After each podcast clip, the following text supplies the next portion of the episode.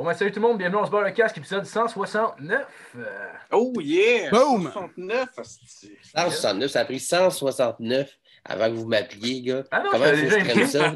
En fait, ça a pris 169 avant que tu arrêtes de snobber. Ok, Le fait que je t'avais déjà, déjà, invité, le P, puis je pense que tu, euh, c'est exactement l'histoire que tu me racontais avant avec ta maison, que tu avais eu un accident. Là.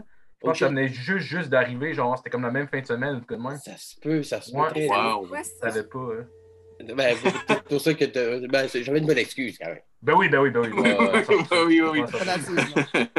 T'as une bonne quand même. Ah non, non, c'est clair, là, je comprends à 100%. C'est pour ça que je voulais pas, pas gosser après. Mais là, Hey, je, je, je taquinais, peu importe, la- je suis content fait de la d'être là, peu importe le numéro. J'en ai remis, on est passé à autre chose. Prochaine étape. Euh, L'acceptation. C'est un deuil, il faut faire ça tranquillement. Ah ouais. Ben, vous avez entendu la voix de Simon de Lille. Merci de te joindre à nous, euh, Simon. Ouais, merci Ouais. beaucoup. Super content, Merci. Merci à vous autres. Merci à vous autres.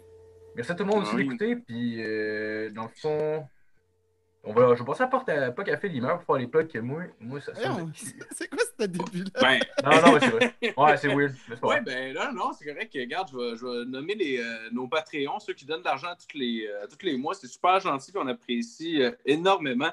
Fait que euh, sur notre liste, on a euh, Kevin Morin, euh, Fred, Frédéric Craig, Nicolas Momini, Nicolas Côté, Alexis Farandou, Yves Letourneau, Sam Bombardier, Dominique Duval, Joanie Morin et Pierre-Luc Paquet. Donc, merci à tout le monde qui donne de l'argent. Yes, Puis, évidemment, c'est le fun de recevoir de l'argent. Si vous n'avez pas d'argent à donner, ça se peut, Esti, hein? ça va mal de ce temps-là.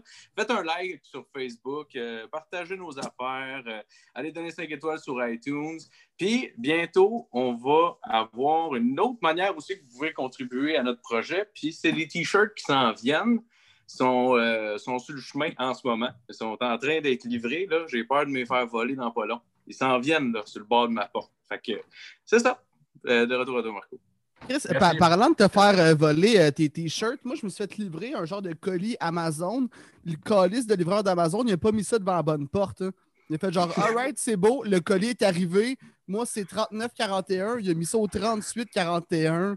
C'était avec euh, la, la carte de ma blonde. Ma blonde voit ça 15 minutes plus tard. On est comme tabarnak. D'un, c'est sûr que soit on se l'est fait voler. Puis de deux, on va aller voir, mais on a l'air de juste voler un paquet Amazon Ah ouais. s'il est encore sur le bord de la porte. Ah, man. C'était la fin de l'histoire.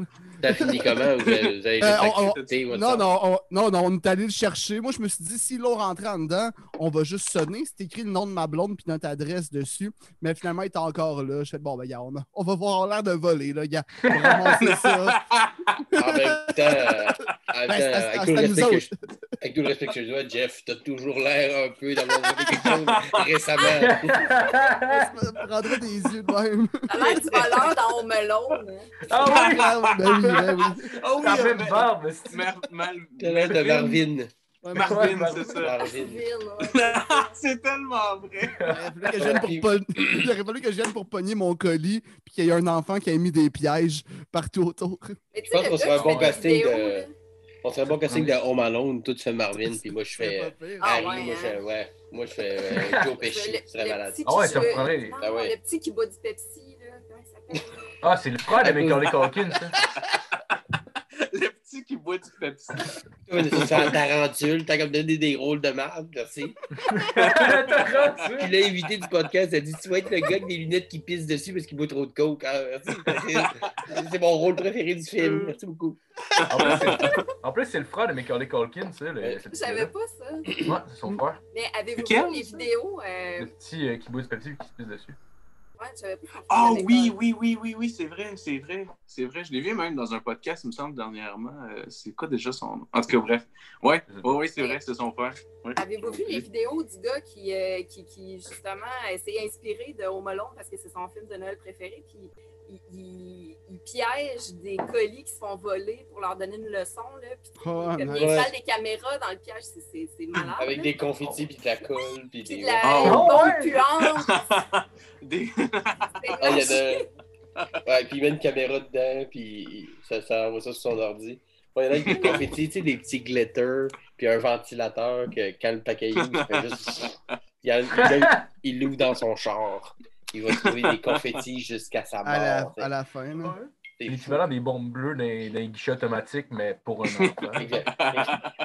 Des bombes bleues d'un guichet automatique? Dans les Ouais, billets ouais. de banque? Ouais, pour les billets de Ouais. banque, ouais. Ouais, ouais, ouais. Ah ouais, je sais, je savais pas ça. Il y a une genre de bombe bleue, fait comme ça, mettons, les billets sont. Ils sont imbibés de bleu, dans le fond, fait qu'après ça, ils peuvent plus être utilisés, dans le fond, parce qu'ils savent que ça a été volé. Ouais. Puis, ben, toi, tu te fais reconnaître facilement. Là, je Ouais. dire, euh, je pense que c'est lui, là, Chris. Pas ça- mal, sais. Mais, ça, mais ça, ça marche même avec les billets en genre de plastique? Euh, billets de- Euh, ouais. Bonne question, hein. Faudrait Essaye essayer. euh, un 5 piastres, mettre de l'encre dessus. Il y a des dans, dans les magasins en plastique aussi, là, que tu sais, si tu voles, euh, tu essayes de l'arracher puis tu Ça fais de l'encre. ouais. Ah, ouais, ça existe, ça? Ben, ça existait, je sais pas si c'est encore ça. C'est une, c'est une méthode très euh, mercantile de dire tant qu'à voler mon sucre, je veux autant qu'il puisse plus jamais être utilisé. Autant que tu vas dans des containers de magasins de linge, puis tu vois des morceaux de linge qui n'ont pas été vendus, qui ont juste crissé des ciseaux dedans. Pour pas que les monstres, le Ah, monde aille ouais. les prendre des poubelles. Puis ils veulent, Ah, il y a mieux man. les jeter que quelqu'un de pauvre ou qui en a besoin, j'imagine. Parce que si tu fouilles d'une poubelle pour trouver du linge en général, c'est Ouais. parce que- Ouais, parce que ça, c'est le clairement Big pas Chi le- fait ça. Ouais, puis c'est y en clairement pas le gars qui sort d'une Mercedes qui va, bon, on va aller voir Non. l'évidence, je vois s'il y a pas un beau Tu petit serais t-shirt. surpris. Il me prendre un petit Ah oui? top, là. Ah, bon, peut-être. Il y en a, il y a- mais je pense pas que ce soit la majorité. C'est, c'est, c'est plus marginal un peu, je dirais, du monde riche qui sont à ce point cheap. Là. Il y a Ouais. Mais il n'y avait pas Moi, de je rêve que- euh, Ouais, excuse. Là, je rêve que Paul McCartney fasse ça. Ça serait malade. ça, ça serait malade. Ça serait malade mental. Ah, mais il trouve une guide, il braille. Je sais pas, j'aimerais ça. Ouais, ben, fun fact d'ailleurs, son vélo à Québec, quand il se promenait, il l'avait volé. Oui. C'est... Oui. Pour de vrai? Ah ouais? Ben ouais. Non, non, c'est pas. Ah, ça serait malade. Si police, la police l'arrête, ben là, je sais que vous avez fait partie des Beatles, mais redonnez le vélo. Là. Ça reste un crime, Monsieur McCartney.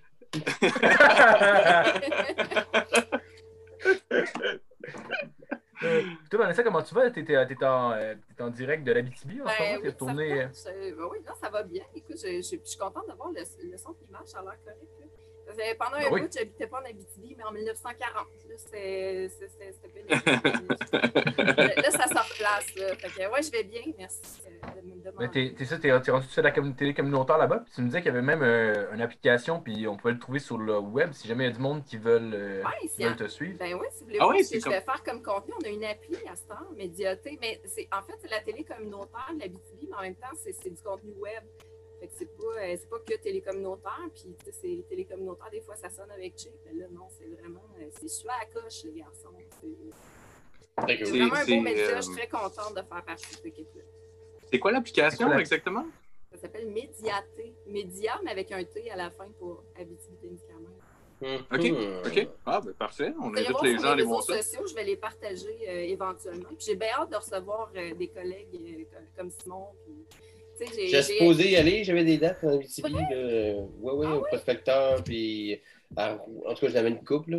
Euh, Ça mais je pense que ça a été juste déplacé. euh, ok, à cause de la COVID? Ouais, ben c'est parce que c'était euh, quand tout a fermé en même temps, c'est là que ça a été déplacé. Parce que là, en théorie, je pourrais y aller. Mais je pense que ça va être en 2021. Mais je vais y aller, c'est sûr.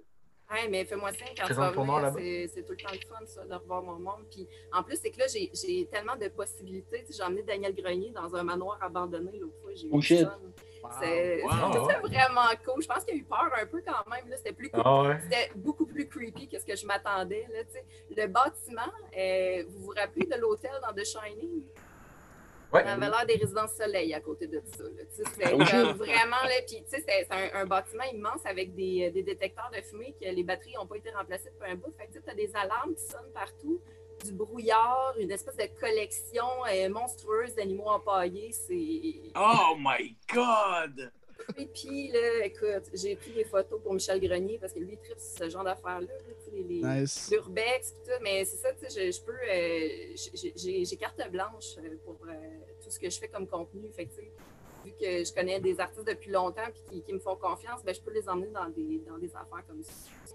Et, qu'en Ah, tout cas, ouais. Simon, quand tu viendras, tu- si tu veux découvrir de quoi, même si c'est d'aller faire du traîneau à chien, Mais on verra ça. Euh, si vous voulez, vous pouvez même noyer des chiens. Oui! Tu! Ah ouais. ça risque d'être quelque chose de confortable. Ouais, c'est ça. Ça serait malade. petit côté princesse? Euh, non, juste. euh, ou quelque chose de nice. Tu sais, moi, aller dans un manoir abandonné, creepy. T'aimerais Je, ça? je, bah, je serais curieux, mais c'est pas le genre d'affaire qui me fait triller tant que ça. Tu sais, J'ai Ok. pas ce genre de- d'angoisse-là, de trac, de. c'est- Bah, Mais je, je, Ah, je, serais curieux plus qu'autre chose. Euh, Surtout après avoir fait 7 heures de char, t'as pas le goût de t'asseoir d'un traîneau, voir une maison décalissée. Donne-moi Ben, un petit chocolat chaud, puis un. Fantôme me pogne, il me fait un petit rub, massage. C'est Un fantôme nice qui me fait un petit massage de pied en même temps. Je suis pas, fermé à l'idée. là. J'ai l'air On, de- dirait- on un mauvaise, euh, début de porn de fantôme. Oui! C'est vrai. hey, les, les gars, il y a de quoi qui me casse. C'est la scène dans Bruno. esti. Est-ce que tu veux te faire empailler pour te faire wrong? Ghost fucker! T'as- T'as-tu fait des shows virtuels pendant le confinement, Simon? Euh, oui, j'en ai fait quand même plusieurs avec le, le Wi-Fi Comedy Club. euh, de, vous avez sûrement entendu parler, là, où vous, êtes- Mhm. vous en avez ouais. regardé, de, que Phil Roy avait mis sur pied, un peu pour pas euh, se pendre dans son garde-robe. J'exagère, mais sens qu'il était- il avait hâte de refaire des shows, puis il savait pas trop quand ça allait arriver. puis Il a comme monté une plateforme. Fait que j'ai animé, puis j'ai fait des shows là. J'ai même fait mon show solo sur cette plateforme-là, euh, avec mon laptop sur un escabeau dans mon sous-sol pendant une heure et quart. Oh, Euh, wow! Ah ouais? J'avais lancé C'est l'appel euh, sur mon Facebook en disant si ça vous tente, c'est gratuit. euh, contribution volontaire, a qui veulent donner un montant, mais c'est pas, euh, c'est pas obligé du tout. Puis j'ai eu, euh, j'ai eu euh, une- 150 personnes à peu près qui sont venues euh, se connecter sur Ah, Zoom pour l'écouter.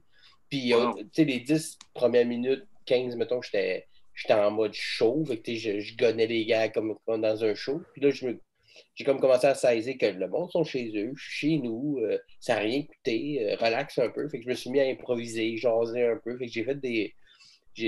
J'ai jonglé avec des, des jokes, des textes que j'avais en tête un peu, sans trop me soucier de où ça s'en allait, parce que il n'y a comme pas de pression. C'est pas comme un vrai show que le monde sont déplacés, dans une salle, le monde est dans le salon, ils ont, ils ont cliqué sur le lien, puis, euh, dans le fond, pas, euh, je leur devais rien, mais je me sentais moins en, en performance plutôt que hein, j'avais le goût de vous jaser, de vous faire des jokes. Fait que ça m'a permis d'aller dans des allées euh, que j'aurais difficilement fait dans un show normal de scène. tu sais. Fait que ça ça de bon. C'est sûr que ça remplacera jamais la scène. Mais j'en ai fait pas mal. J'ai fait des shows de ciné-parc aussi en masse. Euh, Ah ouais? ouais, devant du monde dans le char. T'as-tu trouvé ça difficile au début, les klaxons? Ben, c'est weird au début, mais tu sais, moi, le premier que j'ai fait, c'était avec Fauve euh, à, à Ouais. l'aéroport. Puis Mhm. ça a tombé que c'était vraiment une belle soirée, il faisait beau. euh, tu sais, on faisait deux shows, puis le deuxième show en particulier, il y avait vraiment beaucoup de monde. L'ambiance était le fun. Fait que, tu sais, euh, oui, les klaxons, il faut que tu t'ajustes un peu au niveau du rythme. Mais un coup que tu saisi un peu comment ça marche, euh, honnêtement, c'est le fun. Encore une fois, ça ne remplacera jamais le, le show en tant que tel, mais tu sens qu'il y a du monde, tu sens la réaction, il y a un côté, tu fais le gag, ça réagit, qui est pas pareil online, parce qu'online, tu entends quelques personnes, mais tu n'entends pas tout le monde. Alors que là, dehors, ben, j'entendais du monde rire, j'entendais des klaxons, je voyais des lumières. Ça faisait un peu rockstar. C'était quand même une expérience Ouais. cool là, tu sais, que, qu'on n'aurait pas vécu si c'était pas arrivé. là, des choses ciné-parc. euh, peut-être quelqu'un aurait eu l'idée de mener, mais pas plus que ça. Alors que là, il y en a eu plusieurs quand même. Dave Morgan, dans un, un de ses shows à ZooFest, c'était comme l'ascension vers la gloire. La gloire puis ça, la- il commençait devant comme un char, je Un pense, char, justement. Le monde Ouais. klaxonnait, il disait Ah, c'était funny. Finalement, il était avant-gardiste là-dessus. Absolument, c'est ça, exactement. Mais, je suis curieux, les, les shows de char, y a-tu du monde qui sortait un peu de leur char pour s'asseoir sur leur hood un Ouais. peu? Fait que ça fait quand même une. Ah, ben fait qu'au moins, t'as une mini crowd. Ouais, euh, Mais peu. surtout, des- tu sais, j'en ai fait un même il y a comme peut-être trois semaines, mais il commençait à faire froid, fait que le monde était plus dans le char. Mais euh, au début, quand je l'ai pas bien, j'ai fait, c'était en juillet, tu sais, faisait- en plein été. Fait que le monde, euh, les pick-up virés de l'autre bord dans la boîte de pick-up, Ouais, ouais, le monde avec des chaises à côté de deux chars, comme dans un sais. Ok, ok. J'entendais quand même des rires, puis klaxons. Fait il y avait quand même un aspect, tu sentais la réaction Mhm. du monde qui, qui manque beaucoup quand tu fais des shows online. Tu n'as pas la- le retour. Là, tu l'as quand même un peu. Puis, je veux pas, euh, deux, je sais pas, peut-être 300 chars parqués dans l'aéroport avec les lumières allumées qui flashent, klaxons, ça faisait que je suis Bon Jovi. là, tu sais, ça faisait quelque chose de. tu sais, quand du monde klaxonne à ton gag, c'est plus ouais, qu'une ouais. clap, là, tu sais, mettons, au, feeling. Fait que c'était quand même. euh, c'était- moi, moi, j'ai j'ai bien aimé ça, honnêtement. Euh, c'est une belle expérience. que je- Puis quand, quand les premiers m'ont appelé pour faire ce show-là, c'était comme le premier show que je sortais de chez nous. Fait que si, honnêtement, j'aurais c'est joué euh, d'un nid de serpent, là, dans le sens que j'étais juste, oui, oui, oui, oui, des chars, des calèches, je m'en crisse. Tu veux que je fasse des jokes comme ça? Go, j'y vais, j'y vais, j'y vais. Fait que j'étais très disposé, je voulais avoir du fun. Après ça, les autres que j'ai fait, j'étais dans la même, dans la même attitude. Moi, j'aurais adoré voir un Sugar Sammy faire des shows euh, devant des chars. Il fait du crowd work de genre, hey, toi, la Honda Civic. Ben, il aurait pu pogner du monde qui sont assis à côté de leur char. Il aurait sûrement trouvé une façon. mais- Oh, oui, oui, oui, ça, Ah, j'imagine. oui. c'est clair. Ouais, ouais. Mais tu sais, par, par- à la place de par applaudissement, il y en a-tu ici qui, par coup de klaxon, par... fait qu'on s'amusait avec ça. Tu sais, on s'amusait avec le- le- les conventions qu'on qu'on connaît mais avec, euh, en les adaptant avec des chars. tu sais, avec, euh, Non, non, c'est honnêtement, Ouais. c'est c'est une belle expérience. Ça va être drôle, pareil, dans une trentaine d'années, mais que tu fasses la rétrospective de ta carrière, tu vas te dire, Chris, c'est vrai, Steve, il y a 30 ans, j'ai fait des shows devant des chars. Absolument. Ça va peut-être devenir Ah, la oui. hein, Tu que- ouais. Tu sais, dans 30 ans, Ah, ouais, peut-être, peut-être ça va rester. ou ça va être encore pire. Tu sais. Ouais, c'est Tu le, le COVID-30, là, il va nous faire euh, chier les serpents. Là, tu sais, ça, va être, euh, ça va être hardcore. Qu'est-ce que c'est avec les serpents? toi? Ouais, Ouais, fait deux gangs de serpents. serpents. Les serpents. Ah, il doit y avoir quelque chose avec les serpents. Il doit y avoir, euh, euh, je sais pas, quelque chose de, de relié à Indiana Jones. C'est Euh. Je me reconnais là-dedans. Je me reconnais là-dedans. Moi, des, des, vivre dans un en- endroit humide pour pas que ma peau s'écaille, ça vient me chercher. Euh, c'est bon. mais euh, non, oui, oui, mais tu sais, euh, c'est drôle ça parce que euh, j'ai fait des shows télé euh, pour, pour des, des galas, euh, traits d'humour, euh, comédien, tout ça dans les dernières semaines, derniers mois. Puis il y a quand même beaucoup de diffuseurs qui veulent pas qu'on en parle. Ils veulent pas qu'on fasse des jokes de COVID ou de confinement. Ah, ouais. Parce, parce que le show, on le tourne là, puis il va passer, mettons, l'hiver Ah, prochain. ouais, ok. Mais, Mhm. mais, mais moi, je- à chaque fois, j'ai goût de m'ostiner de dire Tu penses que le monde s'en rappelleront plus? On fait des jokes de Ouais. verglas, le monde s'en rappelle encore. Je fais des jokes de déluge Saguenay, il n'y a personne qui fait comme de quoi tu parles? Tu penses que Ah le, oui. le moment où la planète Terre a arrêté de tourner puis que tout le monde est enfermé chez eux à cause d'un virus, on va l'oublier dans les prochains mois? c'est c'est comme Ah non, si c'est ah, le monde n'aura plus le référent. Ils n'auront plus le référent de la fois où ils ont Voyons failli se crisser en, en- en bas de- d'une falaise parce qu'ils étaient plus capables de rester chez eux 24 heures sur 24. Je pense que le monde va rapidement. Mais je pense que le- leur, leur volonté euh, de ça, c'est plus qu'ils ont peur que le monde soit écœuré d'en avoir entendu parler. C'est comme euh, j'ai jasé avec Ben Ah. Lefebvre de ça, puis euh, pas- quand on avait encore le droit de faire euh, des shows euh, le mois passé, apparemment, il y a une madame qui a appelé au bordel pour savoir s'il allait avoir des jokes de COVID euh, toute la Mhm. soirée. Puis ils ont fait, ben, madame, ça, ça se peut que oui, là. Tu sais, on contrôle pas qu'est-ce que le monde fait, là, mais je pense que c'est peut-être cette crainte-là. Ouais, mais, mais Je, je- je suis d'accord qu'on en fasse pareil, là. mais- Je suis d'accord pour le fait de, de, mettons, pas faire des numéros que là-dessus, que tu écoutes Mhm. un trait d'humour ou un gala juste pour rire, puis que sur les cinq numéros que tu écoutes, il y en a trois que c'est ça. Ça, je comprends très bien. Mais tu sais, quand ils me disent, euh, ils veulent pas qu'on le mentionne. Pas même pas que ça Ouais, soit un référent, parce que c'est devenu un référent, là, le COVID. Puis Mm. c'est devenu comme Oui. euh, parler de justement du verglas ou d'autres euh, catastrophes ou d'autres euh, grands moments tragiques de l'humanité. C'est une joke de Deuxième Guerre mondiale. Personne va dire ben, on en revient, là, il y a cette Voilà, chose, comprends qu'à un moment donné, de taper sur ce clou-là, on en, on en parle beaucoup, puis on est un peu écœuré, Mhm. je comprends, mais quand tu as un bon gag, c'est ça le référent. Puis Ben pas oui. me dire euh, non, parce que ça va passer plus tard, le monde va peut-être plus s'en souvenir. Voyons. C'est pas un argument, Ah. selon moi. Non, c'est- Non, ça, je suis c'est 100% Euh, d'accord. les gens ont besoin d'en rire aussi, à un moment Ouais, ben oui. Justement. Oui, puis tu sais, je, peux comprendre, mais tu sais, d'appeler au bordel pour savoir c'est quoi le stock. Ben, le-. Mais au bordel, moi, je sais plus, je sais pas comment le formuler exactement, mais il y avait une madame ou un monsieur euh, qui avait demandé à Danielle, qui est la, la- la- la- la- la femme du propriétaire, Luc, qui est- s'occupe du booking aussi, avait dit qu'il y avait une madame qui avait demandé c'est qui qui écrit les textes. Elle a Hmm. pensé que quelqu'un, un auteur, écrivait pensait tous les numéros de tout le monde, tous les jours. Elle pensait que c'était une troupe. C'était une Elle pensait que c'était comme un cabaret. Wow. Louis Saya, madame. Ouais, C'était Louis Judud. C'était Louis. C'était Louis qui est là pour son gala de la 10. T'as, euh, Mélanie Ganimé, t'as, je sais pas, tu sais, euh, whatever qui, qui est là. Je pense qu'eux autres sont juste venus faire une prestation. Ils ont eu un texte d'un auteur qui est calissement solide parce qu'il Ben oui, numéros par jour Ben oui. comme une bombe. Qui, qui écrit les textes? Ça, c'était comme. euh, Euh.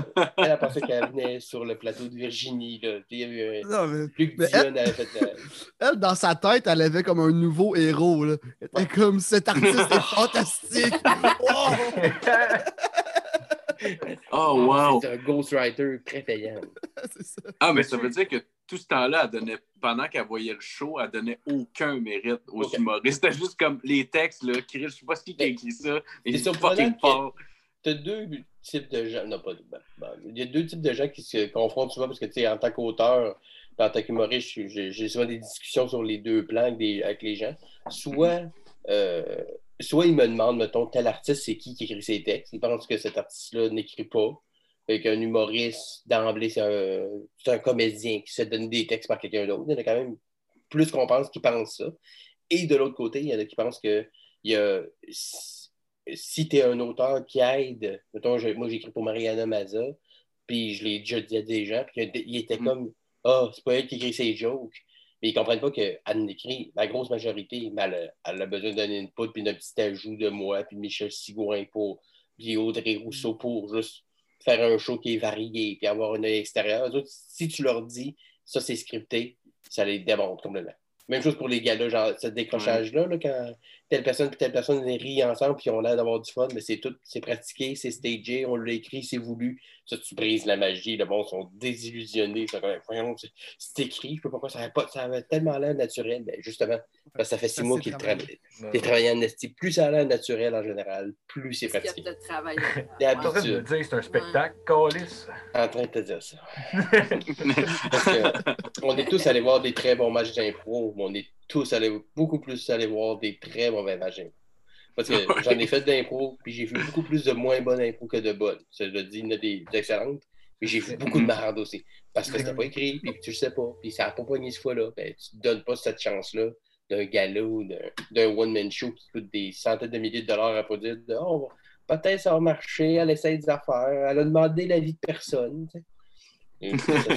Ben, Il y en a, tu sais, mettons Louis-José Hood va demander à François Havard, puis c'est tout. Il n'y a pas d'auteur à rien, mais ils sont. C'est de la script édition plus, par contre. Que Oui, mais c'est comme. Oui, c'est ça, mais il, demande son avis global sur ses affaires, puis comme le pacing et tout ça.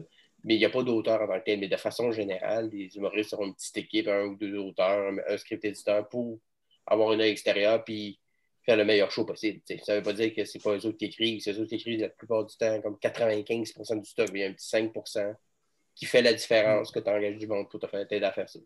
Est-ce que ça existe des gens qui écrivent pas du tout? Moi, je, je pense pas en avoir euh, entendu parler jamais, mais je suis curieux euh, si tu avais. Du tout, si du tout. Euh, Ben, ou presque Ben- pas, ou je sais pas. euh, Mais tu Ben, sais, qui, qui écrit. Sais, je veux dire, Ben- il fait ses gags, mais il les écrit pas. Ah, il- littéralement, ouais, ouais. Mais c'est- Non, c'est mais, il, il- non, mais Ben, il écrit pas c'est- papier, mais c'est il écrit dans sa tête. C'est ça, c'est c'est ça. Et. Simon Leblanc, il s'enregistre. Il fait Ouais, c'est vidéo chaque, ben, presque. Dans le temps, il faisait ça. Fait longtemps que je ne l'ai pas vu, mais euh, il amenait une caméra. Il se filmait presque toutes les fois que je le voyais, il se filmait. Puis lui, il le réécoute. Il se leur word en tête. Puis là, depuis une couple d'années, il travaille avec Olivier Tivierge, qui travaille aussi avec euh, Bellefeuille. Puis je pense qu'Olivier, lui, s'occupe un peu plus de garder quand même une- une- un format écrit de ce qu'il fait. Mais Simon, lui, il fait pas ça. Il est pas... Mais Simon Gouache non plus, d'ailleurs. Ouais. il est littéralement, Ah tu sais, ben, il écrit. Quand, là, je précise, euh, je parle d'écrire de Oui, façon. oui, oui, euh, non, je les- comprends. Littéralement. là. Il n'écrit pas ses textes. En tout cas, n'y a pas longtemps, j'avais une discussion avec Non, lui il y, ça il y a une équipe de création qui le suit dans son Ouais. rodage, puis en tournée, qui tiennent une bible de qu'est-ce qu'il a fait, puis pour, Il y a- pour suivre là-dessus. Ouais. Mais lui, Mais sinon, lui, tout est dans sa tête. Puis, euh, Mm. Mais ça, c'est écrire pareil, selon moi. C'est juste Oui, sa ouais, méthode. oui, ben oui, oui. Littéralement, c'est le vieux, euh, le- pas, le- pas la vieille mentalité, mais le classique de tout ton laptop, tout un document Word, puis t'écris des jokes. Mhm. Il y en a qui font pas ça. Adib, Al-Khalidé fait pas vraiment ça ou très peu euh, pour ses affaires à lui. Euh, J'ai travaillé sur son gars-là il y a deux ans, puis il peut écrire des affaires, mais pour ses- son stock à lui, de façon générale, c'est plutôt des notes d'un calepin, de le- des audios, des vidéos qu'il réécoute et Mm. tout ça. Et pour revenir à ta question initiale, qui, qui écrit vraiment pas, euh, pas du tout, tu sais, du tout, je pense pas que ça existe. Je sais que dans le temps. Ouais, non, c'est ça. Je sais que dans le temps, euh, euh, voyons, euh, elle, qui faisait, elle qui faisait des imitations, euh, pas, euh, Claudine. euh, Euh, Claudine. euh, euh, ben, non, Claudine non, non, Mercier. Claudine Mercier. Claudine Ah, Mercier, elle, euh, euh, ben, puis tu sais, je veux pas me me mettre de mauvais mots. Je sais qu'il y a Benoît Pelletier, qui était son auteur, s'occupait beaucoup d'écriture. Je pense qu'ils brainstormaient ensemble et tout ça, tu sais. Mais que c'était plus lui qui s'occupait après ça, d'amener ça chez eux, d'écrire un numéro, d'y envoyer, qui travaillaient ensemble. Mais c'était plus, il, y a eu- il était plus sur l'auteur en tant que tel. Mais Ah, sinon, ouais. Mais sinon, des gens qui font juste comme euh, performer, qui font, qui écrivent très peu le texte. euh, Il y en a qui, mettons, leur premier show, mettons que ça a popé très rapidement, ils se sont fait écrire beaucoup de stock par d'autres mondes. Ah oui. Rachid, je pense que son premier show, il y avait quand même beaucoup de numéros qui venaient de plusieurs personnes parce qu'il avait demandé rapidement de monter un show parce qu'il y avait eu un gros, gros buzz autour de lui. Fait que c'était fait un peu garroché. Puis dès le deuxième show, ben là, il est plus allé vers juste lui avec un auteur ou deux. Mais ça se sent-tu, euh, ça? euh, à ton avis, ça se sent-tu quand il y a plusieurs auteurs, mettons, qui, qui vont dans plusieurs sens différents, mettons, comme le premier show de Rachid que tu parlais? Euh, ben, honnêtement, je ne connaissais pas. Moi, le premier show de Rachid, je l'avais vu, euh, puis je le connaissais pas, mais je ne pouvais pas comparer. Je ne peux pas dire euh, c'est- pas son style. On connaissait pas son style. Je pense pas. Puis c'est un excellent performer, puis c'était bien adapté. Puis tu sais, je dis qu'il s'est fait écrire des numbers. Il, il a sûrement participé à toute l'élaboration de tout ça, mais il s'est fait aider quand même de plusieurs personnes. Plus que là. Là, il y a une équipe beaucoup plus réduite autour de lui. Euh, je pense pas, mais je pense que des fois, il y en a qui il y en a qui, qui a- je pense qu'il y a un nombre d'auteurs raisonnables à avoir dans ton show. Quand il y en a trop, à donné, c'est comme si tu cherchais la petite perle qui te manque. Puis là, ça, tu sais, si quelqu'un a deux gags sur un show, euh, tu le sens. Tu le sens un peu. là. Tu sais, Il y a eu des shows qui avaient 10 auteurs, mais tu sais, 10 auteurs sur un show, c'est peut-être que il y, en, il y en a une couple dedans qui faisait pas bien le job, qui aurait pu être juste 4. Fait que ça sent. Je pense pas que le grand public le sente. Tu, tu pourrais dire à quelqu'un, il l'a écrit tout seul ou il l'a écrit avec quatre. Quand c'est bien fait, je pense pas que ça paraît sans ça. J'ai pas Ah, a- euh, d'éléments en, en tête qui viennent de ah, ce show-là, ça paraissait. Ouais, Il y, a- il y a le show, euh, puis c'est un, excellent show. En plus, ils viennent de leur dropper sur YouTube, le show Face à Face de Patrick Huard, qui, est- qui est vraiment un des classiques, je trouve, dans l'humour euh, québécois. Puis je sais que lui, il y avait quand même beaucoup d'auteurs. Je pense qu'il qu'il a quand même beaucoup écrit aussi. Mais Patrick Huard est analphabète, ça, on, on le sait. Là, les... Ouais, comme Jacques Demers. D'écrire, il reste ici. Là, on Fait des dessins. tabarnak. Mais euh, il avait gagné un Olivier pour ça. Puis euh, euh, sur scène, il disait que les auteurs n'étaient jamais assez remerciés. Puis il avait fait monter toute son équipe. Puis je ne me rappelle pas il était combien, mais c'était quand même une bonne gang Mm. qui était là. Puis il était comme, faut leur donner le crédit. Ils ont travaillé fort, esti, puis ils sont tout le Mm. temps oubliés. Puis lui, c'est comme un des. Je pense pas que c'est un des premiers à, l'avoir affiché, mais tu sais, il l'a fait aux Oliviers devant tout le monde. C'est quand même des Mm. grosses codes d'écoute. Puis un, il y a un- Ben, il y a quand même. Puis on lui donne le mérite parce que, tu sais, mettons que tu écris pour un show, que quelqu'un, que le show est presque fini, il dit il manquerait peut-être une coupe de gags sur un numéro, il t'envoie un texte ou deux, tu punches, il dit gars, j'ai gardé cinq gags, je te Mm. donne tant, c'est buy-out. Mais si on est nommé aux Oliviers, je te ferai monter sur scène. Tu vois, Je t'ai acheté cinq gags. Que ça, c'est- tu deviens comme ghostwriter à ce moment-là, puis c'est plus populaire. Ben, populaire. C'est c'est plus. Dans ce temps-là, ça l'était peut-être moins ou plus, mais je sais qu'aujourd'hui, il y a quand même plusieurs shows sur lesquels j'ai un gag ou deux, mais que je ne suis pas d'un crédit parce que Ouais, non, de- pour deux, gars, je ne ferai pas mon. Ça fait, ça fait parvenu à Chris d'aller euh, réclamer un Olivier sur scène quand tu as deux liners d'un show. Ah ouais. À mon sens, ça fait, ça, ça fait comme pas de que J'ai accepté. Ah, on, a pas, euh, on a aimé ça, tes jokes, on en a pris euh, cinq. Bon, on s'entend sur un prix, puis it, c'est fini. Ouais. Fait qu'à ce moment-là. Non, mais non, euh, tu, tu- tu vas prendre ton Olivier, tu le payes, pour tes trois gags, tu te ramasses avec plein d'Olivier en arrière. faut que tu le payes de toute façon. tu sais. Mais Euh, ben, l'Olivier, oui, parce que tu sais, mettons que les- tu gagnes euh, texte de l'année pour un show, puis t'es quatre auteurs. Ben, il y a l'auteur principal, le script éditeur ou l'artiste qui avoir son Olivier. Puis les autres, si tu veux le tien, il faut que tu en commandes. Tu le payes. Ah, ouais, puis c'est- combien acheté? J'ai pas, le- j'ai pas gagné encore, j'ai pas eu encore l'occasion de m'en acheter un. Ah, mais- Qu'est-ce qu'on m'a dit? C'est 300-400 pièces. Mais c'est un vrai, il, moins pire, il est pesant, là, quand même, euh, puis, Ouais. euh, c'est un vrai beau Mais souvent, ben, de ce que j'ai entendu, euh, ça arrive assez souvent que la production euh, paye Ouais. C'est pour les artistes qui ont, pour les auteurs, tout ça, pour leur, le- leur gratitude, puis ils mettent ça sur, sur la, la- la- ils mettent ça sur la prod, fait que ça revient pas si cher que ça. Mais en tant que tel, t'as pas de trophée en main, à moins que tu aies gagné un trophée, toi, révélation de l'année, c'est ton trophée, tu le dois pas à personne d'autre. Mais si tu es un auteur d'un spectacle de l'année, ben, faut que tu le payes. Tu n'es pas obligé, tu peux dire non, je ne le veux pas, je, je- je sais que j'ai gagné, mais si tu le veux, faut que tu le payes. Je me rappelle bien, il me semble que PB Rivard il avait été obligé de- d'emprunter pour son premier trophée. Ouais, très possible. Le raconte Ah, ouais. tombées en humour. Ouais, ouais, ouais c'est euh, c'est fou, c'est quand même. Avec Maxime Martin, je pense, son premier. Ah, il a même Avec pas le payé. show. Là, ben, ben, il y en a, tu sais, puis je veux pas généraliser. Il y en a qui sont peut-être plus cheap que d'autres. Euh, On les salue. Parce que moi, j'avoue que là, tu sais, toi, tu te ramassais avec cette balle-là dans les mains, puis Chris, excuse-moi. Oui, oui. Ouais, mais regarde, y a- y a- pas- honnêtement, si moi je gagnais euh, spectacle de l'année pour, pour- une tournée que je ferais dans un futur quelconque, puis j'avais deux auteurs, d'emblée, je voudrais qu'on le paye le, le trophée. C'est pas, c'est pas genre 500 pièces de plus ou de moins, c'est une prod, à moins que ta prod soit vraiment... dans- Mais Ah. habituellement, quand tu as gagné le spectacle de l'année, c'est... Ouais. tu sais, ça va de soi. Ça a de l'argent un petit Yes, peu, là. un peu. Puis, tu sais, c'est pas juste des, des millions, ça coûte pas des milliers de dollars non plus. Je pense que en tant qu'artiste, je me sentirais euh, valorisé de dire à mes auteurs, regarde, vous le méritez d'avoir votre trophée. Je- C'est c'est mon. euh, c'est ma tournée. Mais Ah ça, ouais. c'est moi. Oui. Ouais, je sais pas. Tantôt, tu parlais de mauvaise impro. Je me demandais, as-tu un souvenir de genre, soit que tu participais ou pas, de l'impro la plus gênante que tu as assisté? Une des impros les plus Oh my gênantes. God, j'en ai fait beaucoup. Euh, ai- ben, je me rappelle d'un match en particulier, peut-être une impro qui ça a vraiment été catastrophique, mais euh, pour, mettons, faire une histoire courte, euh, je faisais de l'impro amateur, puis on avait une petite équipe euh, au Saguenay, puis on, se débrouillait, mais on était loin d'être extraordinaire. Tu sais, on allait des tournois pour le fun, on, on aspirait jamais à gagner, mais on, avait toujours, on était toujours bien reçus, puis on était sympathiques, puis on allait avoir du fun. Puis euh, le, samedi soir, le vendredi soir, on arrive le vendredi en fin de journée. D'habitude, les tournois, c'est le vendredi, samedi, puis on partait le dimanche. Fait que le vendredi soir, on fait un match contre la plus grosse équipe du tournoi, qui était la LUI, la Ligue universitaire d'impro. C'est quand même une, une grosse ligue, puis à ce moment-là, c'était comme des- du gros calibre. Fait qu'on se disait, bon, regarde, on va aller, on va aller s'amuser, on va aller perdre ce match-là, puis c'est pas grave. Puis, fait que finalement, on gagne contre la LUI. On gagne contre la LUI. in, tu sais, in extremis, on- personne ne se doutait de ça. Pour une pas pire victoire là, convaincante. Fait que là, on est content, comprends-tu? Mais tu sais, on a genre 19 ans, fait qu'on est fou comme la fait qu'on part sur une brosse de champion du monde le soir, parce que le tournoi d'impro, c'est essentiellement ça. là. On se dévisse, mais euh, version euh, les euh, Olympiques, là, Le lendemain, matin, le lendemain matin, on jouait contre la pire équipe du tournoi, euh, qui était la LAI. Euh, ben, en plus, c'est quoi les acronymes? En tout cas, LAIT. Puis, on perd ce match-là, mais violent, parce qu'on était tous hangover. Le capitaine de mon équipe, qui est aujourd'hui un réalisateur de films, qui s'appelle Philippe David Gagné. Vous pouvez aller voir sur YouTube, il, est- il est super bon.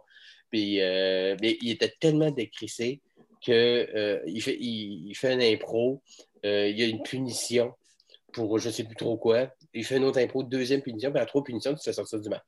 Puis, euh, un moment donné, pendant une impro, il rentre, il fait une intervention, puis il vient se rasseoir sur le banc. Mais tu sais, il fait juste fait une petite intervention, puis il fait juste sortir de la patinoire, puis ça, ben, c'était pas le droit de faire ça.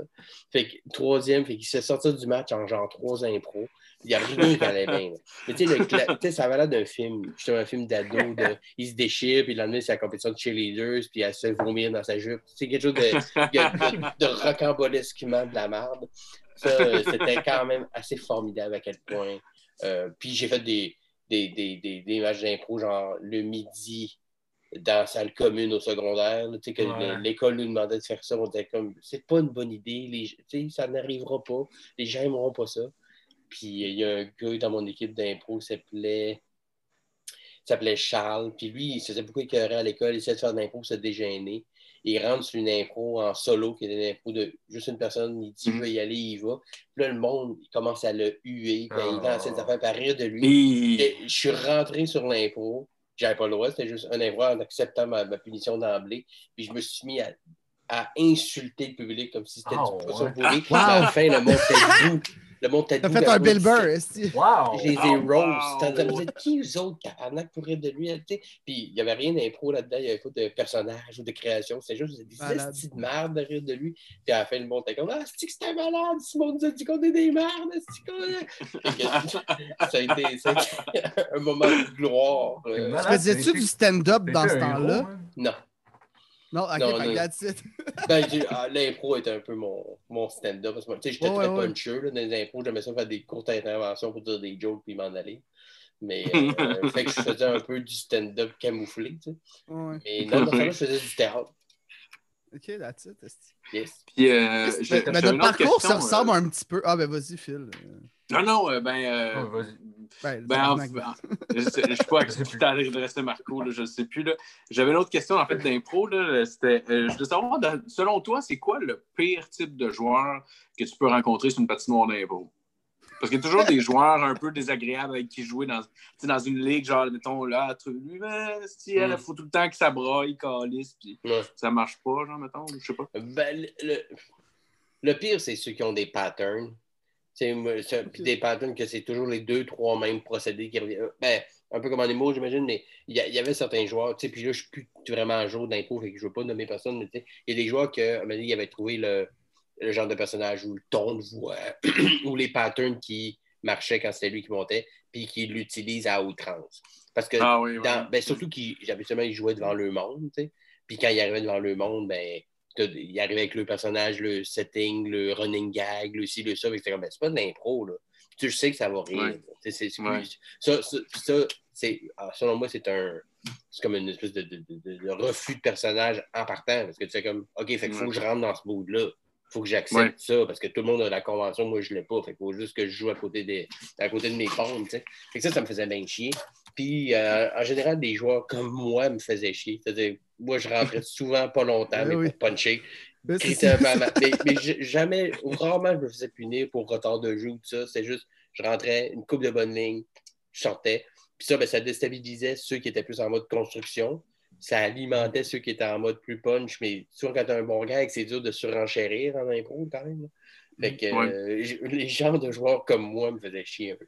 Euh, moi, j'ai pas fait de l'impro longtemps, mais c'est ça qu'on me disait aussi. Moi, j'étais pareil de même. J'étais le petit calice qui arrive, qui punch, puis qui s'en va. Puis euh, ça riait, mais tous les joueurs disaient Ouais, ça, on va ça quelque chose. Pourquoi? J'étais comme Ouais. c'est drôle, esti, ça, ça arrive. Ben, puis j'ai arrêté de de l'impro après. Surtout que, tu sais, peut-être l'É- à Hélénie, tout ça, mettons les, les, les, les Ah, très hautes ouais. ligues, moins. Mais en général, l'impro, c'était le gars qui était drôle, qui shinait. Mhm. là, tu sais. Le gars qui était. Tu sais, quand tu disais, ah, toi, t'es plus constructeur, ça voulait dire que t'étais moins drôle. Ouais. Ça voulait, ça voulait pas dire que t'étais meilleur. Ça voulait dire que t'étais moins drôle. Lui, c'est un puncher, lui, c'est un constructeur. Lui, il amène des. Lui, il, euh, il t'amène quelque part. Mais lui, il est drôle à tabarnak. C'est un, un, beau mot pour dire le straight man. Oui, exact. Le, le, le Martin. Le Martin, c'est Dominique et Martin, puis c'est- le setup est fait de même. J'ai écrit pour eux autres, c'est pas méchamment ce que je dis. Mais tu sais, Oui. Dominique a souvent le punchline. Martin Ouais. amène la prémisse. Puis c'est correct de même. Puis de plus en plus, ils font l'inverse aussi. Mais c'est clown blanc, clown noir, c'est c'est un vieux classique. Mais tu sais, quand, quand tu te faisais dire que tu étais un bon constructeur, souvent, les gens ne le prenaient pas si bien que ça parce qu'ils se faisaient juste dire que tu n'étais pas aussi drôle que lui. Mais bon, tu avais d'autres belles qualités. là, t'es- t'es- t'es- C'est pas toi, T'es- c'est T'es moi. là. souriant, t'as du rythme. C'est ponctuel. Hein? Tu arrives toujours à l'heure, fin. Mais je vais sucer lui pareil. Ça. Résume l'idée. Même si ça ça s'est pas concrétisé souvent comme ça, mais. Est-ce que est-ce que tu aimais les impros, ch- les impros chantés? Ah, pas vraiment. Oui, oui, puis non. Euh. T'aimes ou t'aimes pas, là, tu sais. ben, je suis pas assez à l'aise avec la. Tu sais, j'aime beaucoup la musique en général. J'aime ça chanter dans la vie, pour le fun. Mais euh, puis j'aime les, les affaires rimées. Il fallait vraiment que, mettons, ça- jamais des impros chantés que c'était précis ce qu'on me demandait de faire. Mettons une toune à la manière de la chicane. Ouais. Là, si, si j'avais vraiment une bonne idée en tête, oui, mais pas outrageusement. là. Moi, j'aimais bien là, à la manière de. Tu sais, moi, j'aimais beaucoup me faire donner une contrainte, de, tu sais, à la manière d'un film de Tarantino, mettons, des choses, tu sais, un, Ouais. un canevas de base. Ça, ça j'aimais bien ça. Ou, le, le- ouais, c'est ça, ou les soaps américains, là, tu sais, de faire la voix par-dessus quelqu'un qui joue. Ça, ça, je trouvais ça cool aussi. ça, c'est des- Puis sinon, euh, tu une bonne vieille libre, là, on peut s'amuser vraiment avec ça, mais les, les, les catég- Ou vidéo, oui, je sais pas si vous. vous- sais, Ouais, Ouais, c'est avec Ouais. la, la manette, là, je pense. ben, il y avait comme quatre postes. C'est ça. genre ok. euh, euh, émission de sport. Il y avait un thème, comme d'habitude, puis il y avait émission de sport, émission de cuisine, émission- ben, peu importe. Puis là, ben, l'arbitre changeait. Fait que là, mettons, toi, tu étais F1, Ah, émission de cuisine. ouais, ouais. Le gars, il disait F1, tu repopais. Tu faisais ton, ton, ton, ton shit, tu. Mais pendant que tu repartais, tu pouvais jaser un peu avec la personne avec qui, qui était une personne de l'autre équipe. Hey, hey, on fait-tu telle affaire? Ah oui, c'est bon, c'est bon. Et on faisait comme plein de petites impros, dans le fond. tu sais, C'était comme plein de sketchs. Soit ça suivait pas nécessairement. Fait que euh, ça, ça j'aimais ça parce que justement, on pouvait quick dire Hey, on fait ce gag-là, ok, on en fait un autre. Ou étirer la même sauce longtemps. Ça, c'est comme des Ça, jump cuts live. hein. Ouais, exact. Ah, Exactement ça. Ça, c'était cool. Puis quand l'arbitre avait un bon sens du rythme, il savait quand faire des, des bonbons, puis comment passer d'un poste à l'autre. Puis ça, ça durait souvent 3-4 minutes vu qu'on était beaucoup. Fait qu'on avait le temps de faire plusieurs apparitions. Ça, ça, ça, ça rend cool. Ça se stressait pas mal, euh, faire d'impro, ou toi, vu que tu ne sécrètes pas d'adrénaline, tu sens pas pantoute le stress, c'est ça? Euh, Je le sens pas physiquement. tu. Je sens pas de. J'ai pas de bouche sèche, main moite, euh, tremblement, euh, euh, respiration accélérée, cœur qui bat trop vite. tu sais, les- les- plus la, le- la répercussion physique Euh, de- du stress. Euh, L'impro, j'aimais ça parce que justement, tout l'autre côté plus cérébral était très actif. là, le, le- ça va-tu bien aller, le tout ça, mais euh, j'étais vraiment un, au- j'étais un joueur d'impro, puis j'étais un humoriste bien différent. Quand j'ai commencé à faire de l'humour, je me suis penser juste.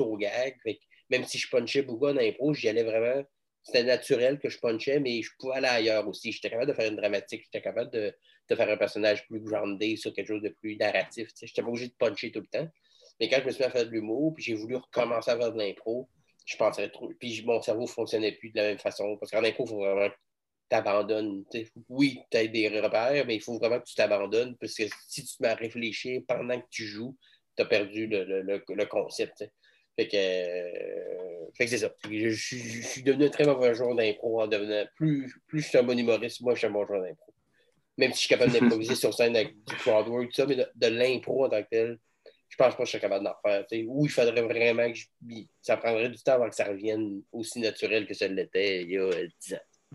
Puis, tu te rappelles-tu de ton premier stand-up?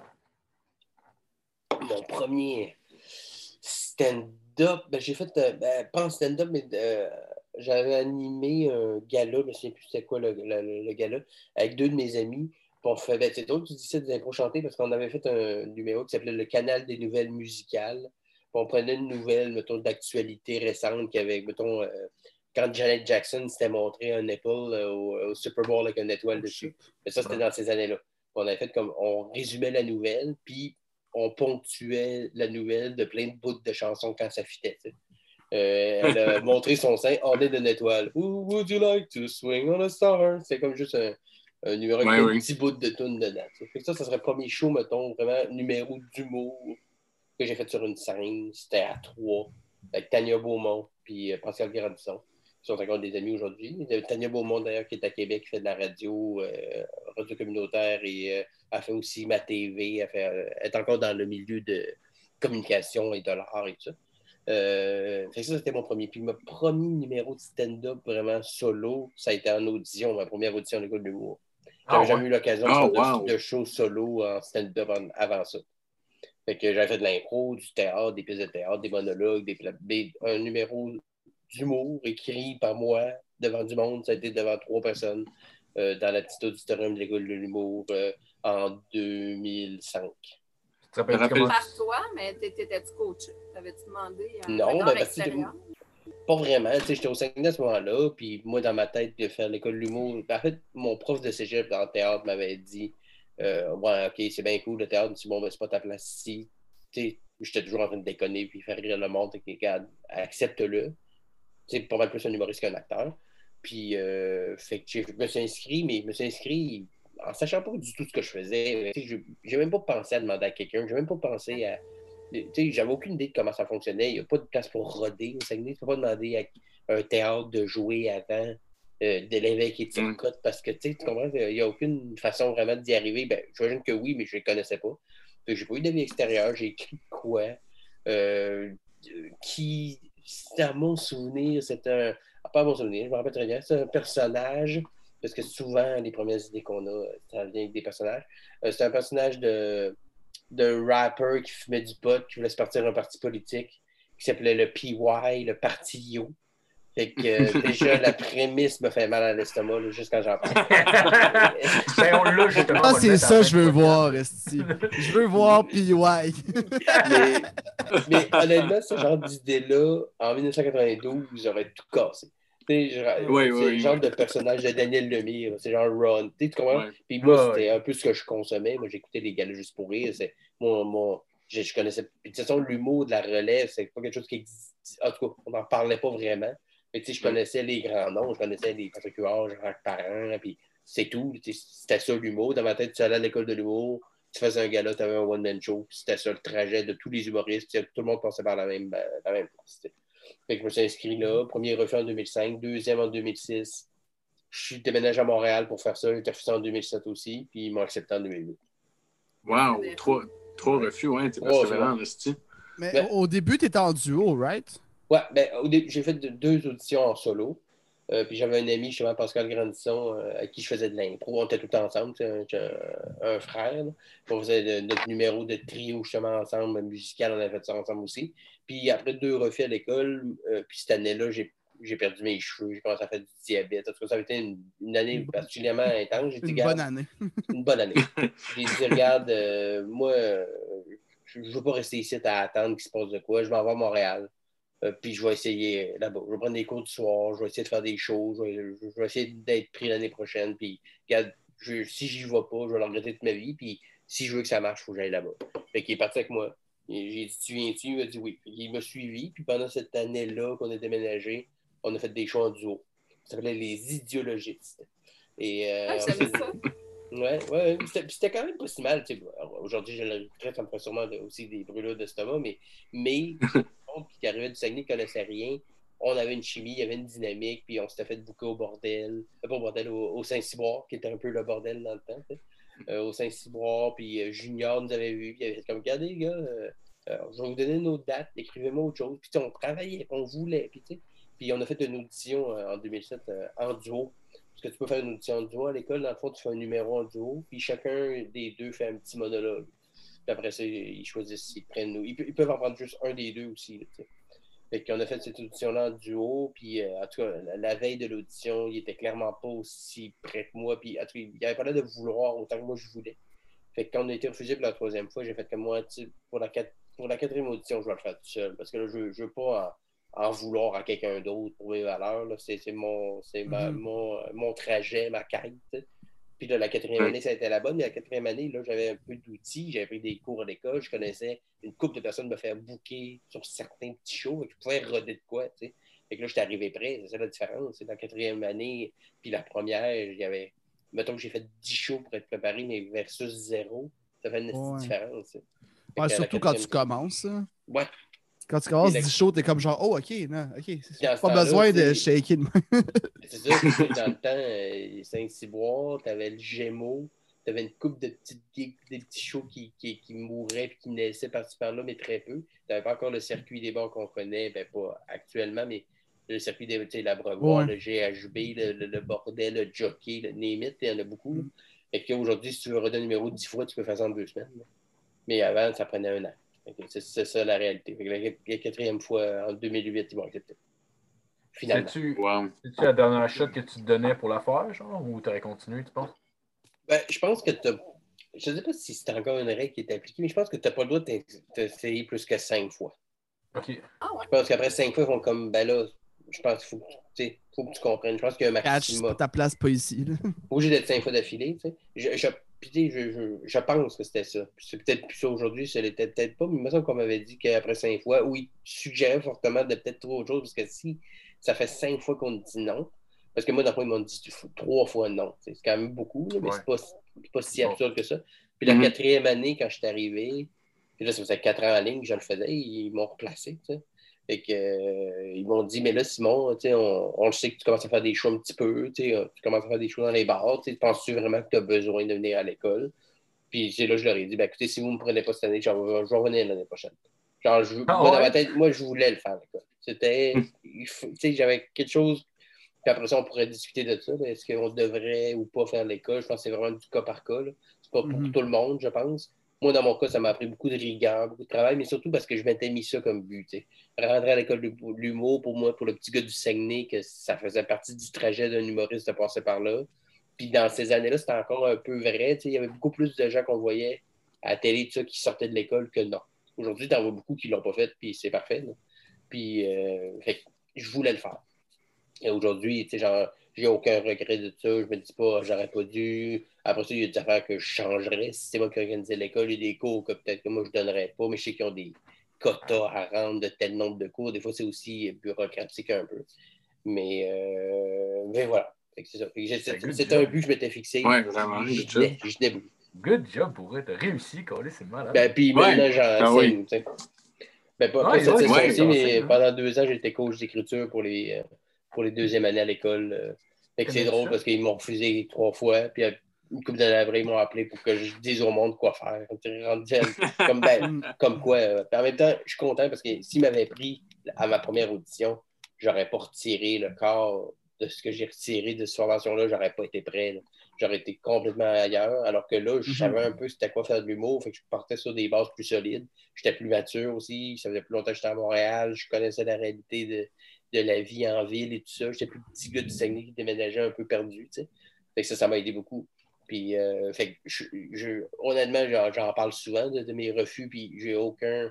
Ah, j'aurais aimé ça qu'ils me prennent avant. Non, je pense qu'ils m'ont pris la bonne année avec le bon monde. Justement, j'étais avec Pierre Bruno Rivard dans mon année, Eddie Alcalidé, Charles Beauchesne, Jérémy Larouche, c'était du monde vraiment cool. Ouais, c'était ouais, c'était une grosse année que vous aviez quand même. cohorte. Ouais, c'est une belle cohorte. C'est une belle cohorte puis de gens très variés. euh, c'était très hétéroclite dans les styles. Puis, mais on se tenait beaucoup. On avait une mise en scène de show de tournée qui était vraiment bonne. Puis, je suis très content d'avoir été, pris dans ces années-là. Je regardais les autres années. Puis j'aurais moins sûrement connecté ou j'aurais été moins moi-même. de Ça fitait dans, dans le mood dans lequel j'étais. Ah, C'est parfait.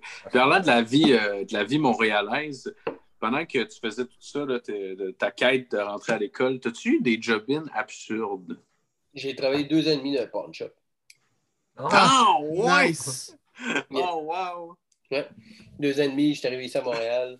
Premier, premier, premier job que j'ai eu, euh, on, était on avait pris un appartement, moi puis mon ami Pascal. Premier job, pendant une couple de semaines, on a aidé quelqu'un à poser de la tourbe. C'était un gars qui posait de la tourbe en avant. On est allé le voir et il dit Regarde, nous, on vient d'arriver. Si vous avez besoin de bras ou quelque chose, euh, puis il était comme Ben oui, moi, du monde que je peux payer cash euh, en, sais, en, en- dessous de la table. Fait que je dirais une couple de semaines de même. Mais tu sais, c'était juste pendant quelques semaines parce qu'il était dans la roche. Puis après ça, Oui. il y a une amie de mon père qui connaissait un gars qui avait un commerce. Mais tu sais, il vendait plus ça comme un commerce d'électronique qu'un pawn shop. Moi, le concept de pawn shop, pour moi, c'était un peu, euh, un peu flou. J'étais allé là, puis tu sais, moi, j'avais travaillé chez Future Shop. Je connais un peu l'électronique. euh, Je connais les jeux vidéo. Puis ils en vendent beaucoup. Fait que ça fitait. Tu sais, j'ai commencé à travailler là. Puis je suis resté là pendant jusqu'à temps que l'école m'accepte. Et le jour où j'ai eu mon acceptation de l'école, je ne mon pas syndicat à cette date-là, je m'en vais. C'est terminé. Puis il n'y a pas de façon tu ne me garderas pas à temps partiel les fins de semaine, je décalisse. J'ai vécu des choses là euh, complètement absurdes. Puis j'ai vu une partie de la population Ouais. ben, puis autant les, ceux qu'on peut penser, euh, junkies et tout ça, que du Ah, monde ouais. riche qui viennent pawner des bijoux de leurs femmes, se faire de la. Puis Ah, du monde aussi qui, qui se servent des pawn shops pour s'aider puis qui s'en sortent. Il y a aussi des belles histoires. C'est pas juste Mm. catastrophique. Puis c'est tellement plus legit qu'on pense dans le sens que tu sais, les pawn shops souvent sont dépeints d'un film ou d'une série comme c'est toujours un gangster ou c'est un croche, c'est une police qui crosse le monde. Ouais. Alors que Ouais. c'est très réglementé, c'est très protocolaire, mais la façon que c'est réglementé, c'est quand même croche en estime, mais c'est legit. Il faut peut-être des pièces d'identité, on envoie des rapports à la police de tout ce qu'on a acheté à chaque jour. Il, y a quelque chose- il y a une façon de procéder qui est très légale, très legit, il n'y a rien de croche là-dedans. Mais quand tu regardes les petits sous-textes, puis le pourcentage d'intérêt qui charge, puis tout, c'est- jouer sur la misère du monde, puis c'est jouer sur des gens qui sont souvent pas très éduqués.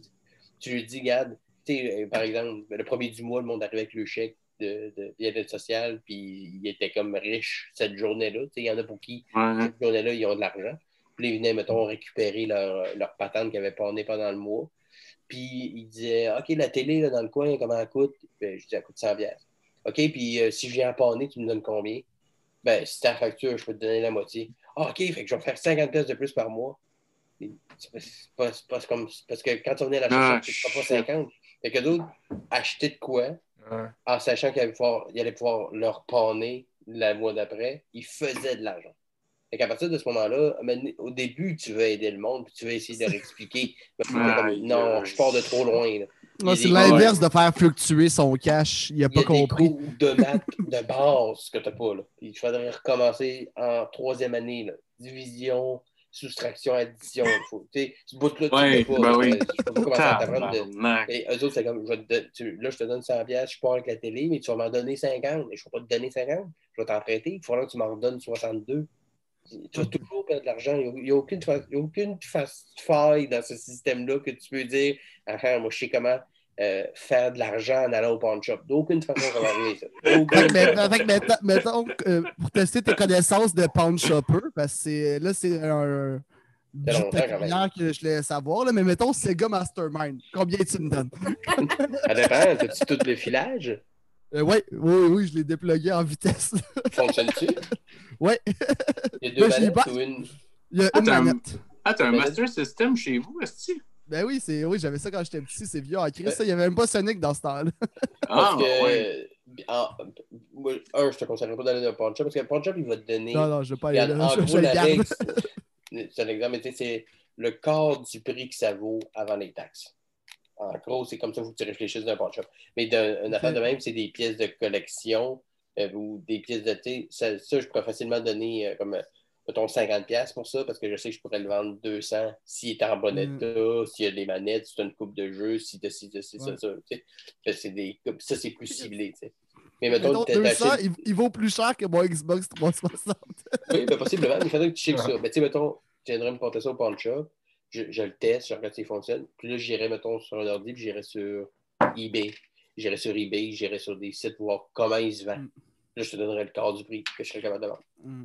Ça a l'air de rien, là, mais les gens qui travaillent dans les pawn shops, ils développent plein de connaissances dans un paquet de domaines parce qu'il faut qu'ils recherchent tu sais, les, les modèles de chaque truc, euh, qu'est-ce qui Mm. s'est vendu en telle année. Puis, ouais, Absolument.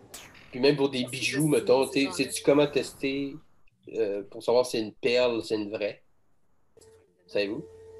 Euh, Une perle, non, mais un diamant, oui. La frotte, ça. Ah, ouais. Tu frottes la perle sur la dent, si c'est lisse, c'est pas une vraie. Si c'est comme poreux, puis c'est comme si c'est des petites roches, c'est parce que c'est une vraie.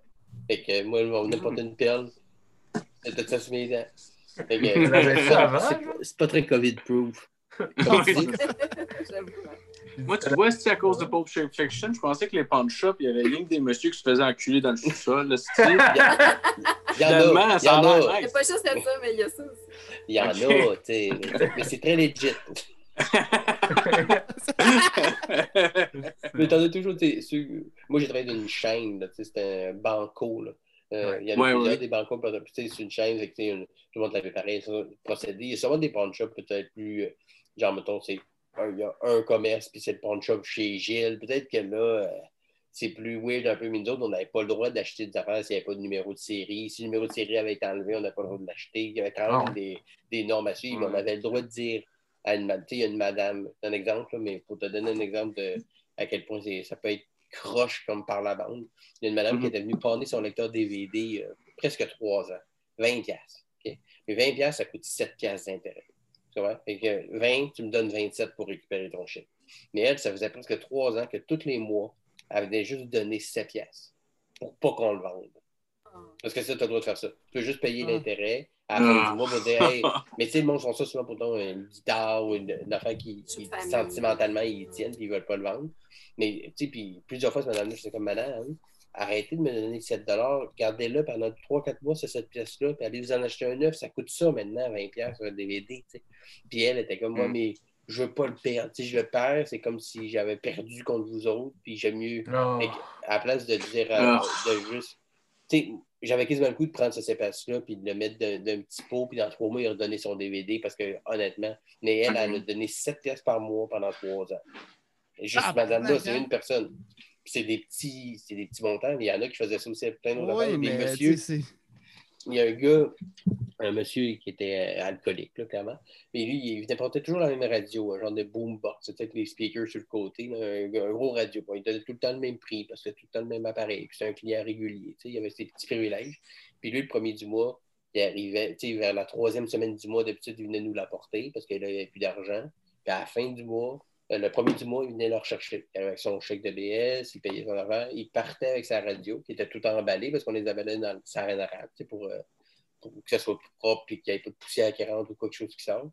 Fait qu'on les emballait.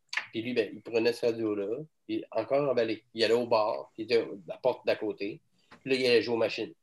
Puis s'il revenait panner, puisque la machine n'avait pas payé. Puis ça arrivait que deux heures Ah. après, il revenait avec la même radio, encore emballée. Il l'a pas déballé, il l'a même pas utilisé, puis il venait la repanner. Fait qu'il est juste venu nous donner de l'argent. Puis on en a donné, mais il va nous la redonner l'été. Fait que ça, c'est joué sur. Ouais, ouais, ouais. Tant qu'à ça, il vient juste me donner 20$ piastres d'intérêt, puis il garde cet argent-là, puis tu ne fais pas l'aller-retour, tu vas payer deux fois l'intérêt pour rien. Fait qu'il y a plein de petits cas de même. Au début, tu sais, les premiers, mettons, six mois que j'ai travaillé là, je voulais être le commis gentil qui essayait d'aider les gens puis de pas trop les fourrer.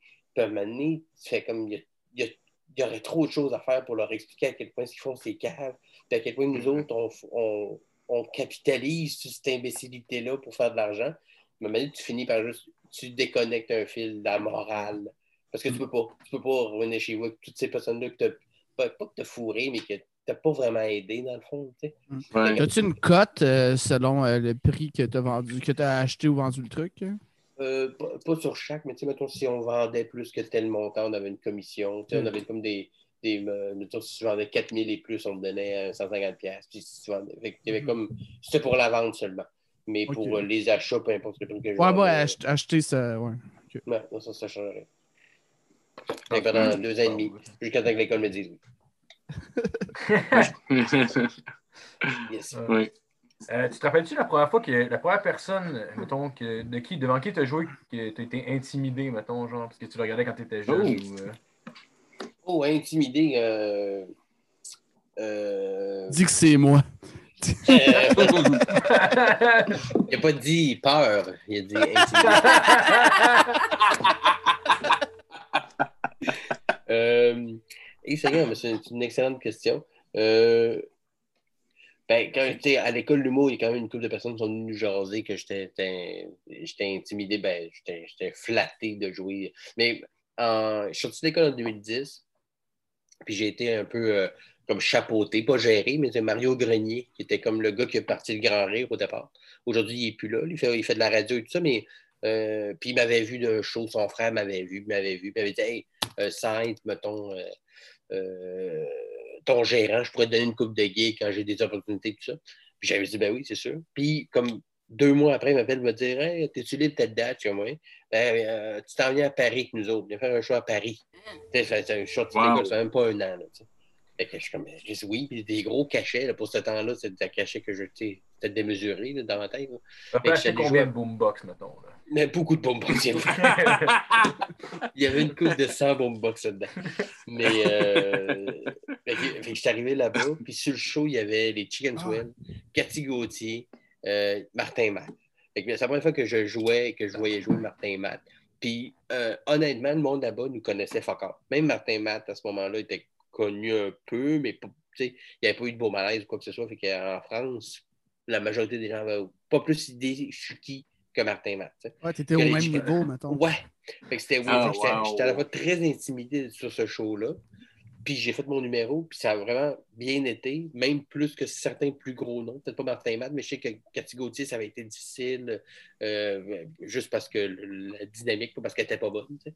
Ouais. Fait que, mais j'avais été bien intimidé de me faire dire OK, ben, tu t'en viens à... Puis c'était pas un gros délai, c'était genre dans trois semaines, tu t'en viens à Paris. Euh, il me faudra un Ah, numéro. wow. euh, il va y avoir aussi les Chicken Swell, il va y avoir aussi euh, euh, Martin Matt, sur le show, Cathy Gauthier.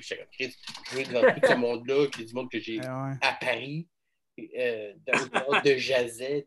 C'était une. de- de- C'était quoi le pacing? C'était quoi le pacing?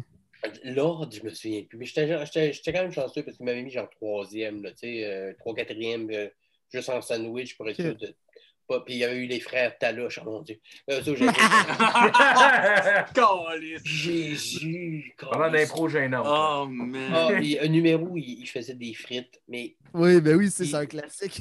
mais Classique! je voulais aimer ça, tu sais. J'étais comme le jeune humoriste qui était comme. Moi, j'accepte tout le monde, j'aime tous les humours. Tu sais, j'ai pas encore choisi mon, mon personnage de scène trop, fait que j'apprends. J'avais écouté ce numéro-là, puis tout le long, je voulais. J'étais comme, ah, Chris Carver, c'est original. Puis il n'y a rien. Il n'y a, rien, rien, rien. On m'a volé 10 minutes de ma vie. Ce jour-là, 10 minutes m'ont été volées. J'ai rien. J'ai comme, pourquoi? J'avais dans la tête des amis qui ont des numéros béton qu'ils auraient dû inviter à la place de. Je, je, je, je sais pas.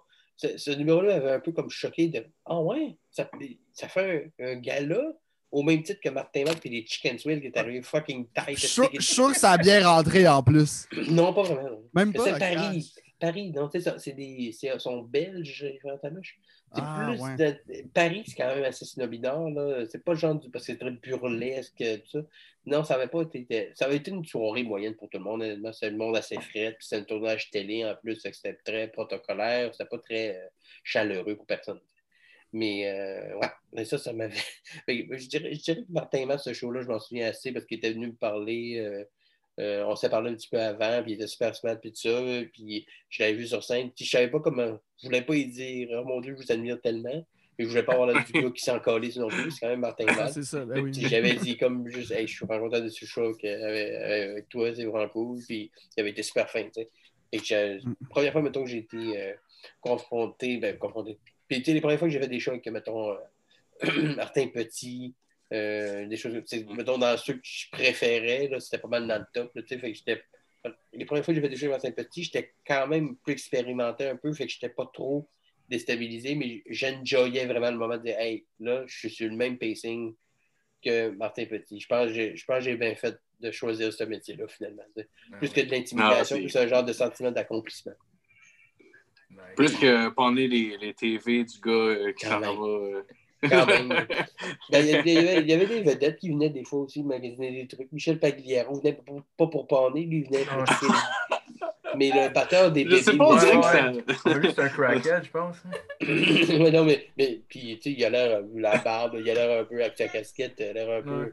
Mais il venait souvent pour checker les guitares qu'on avait et tout ça.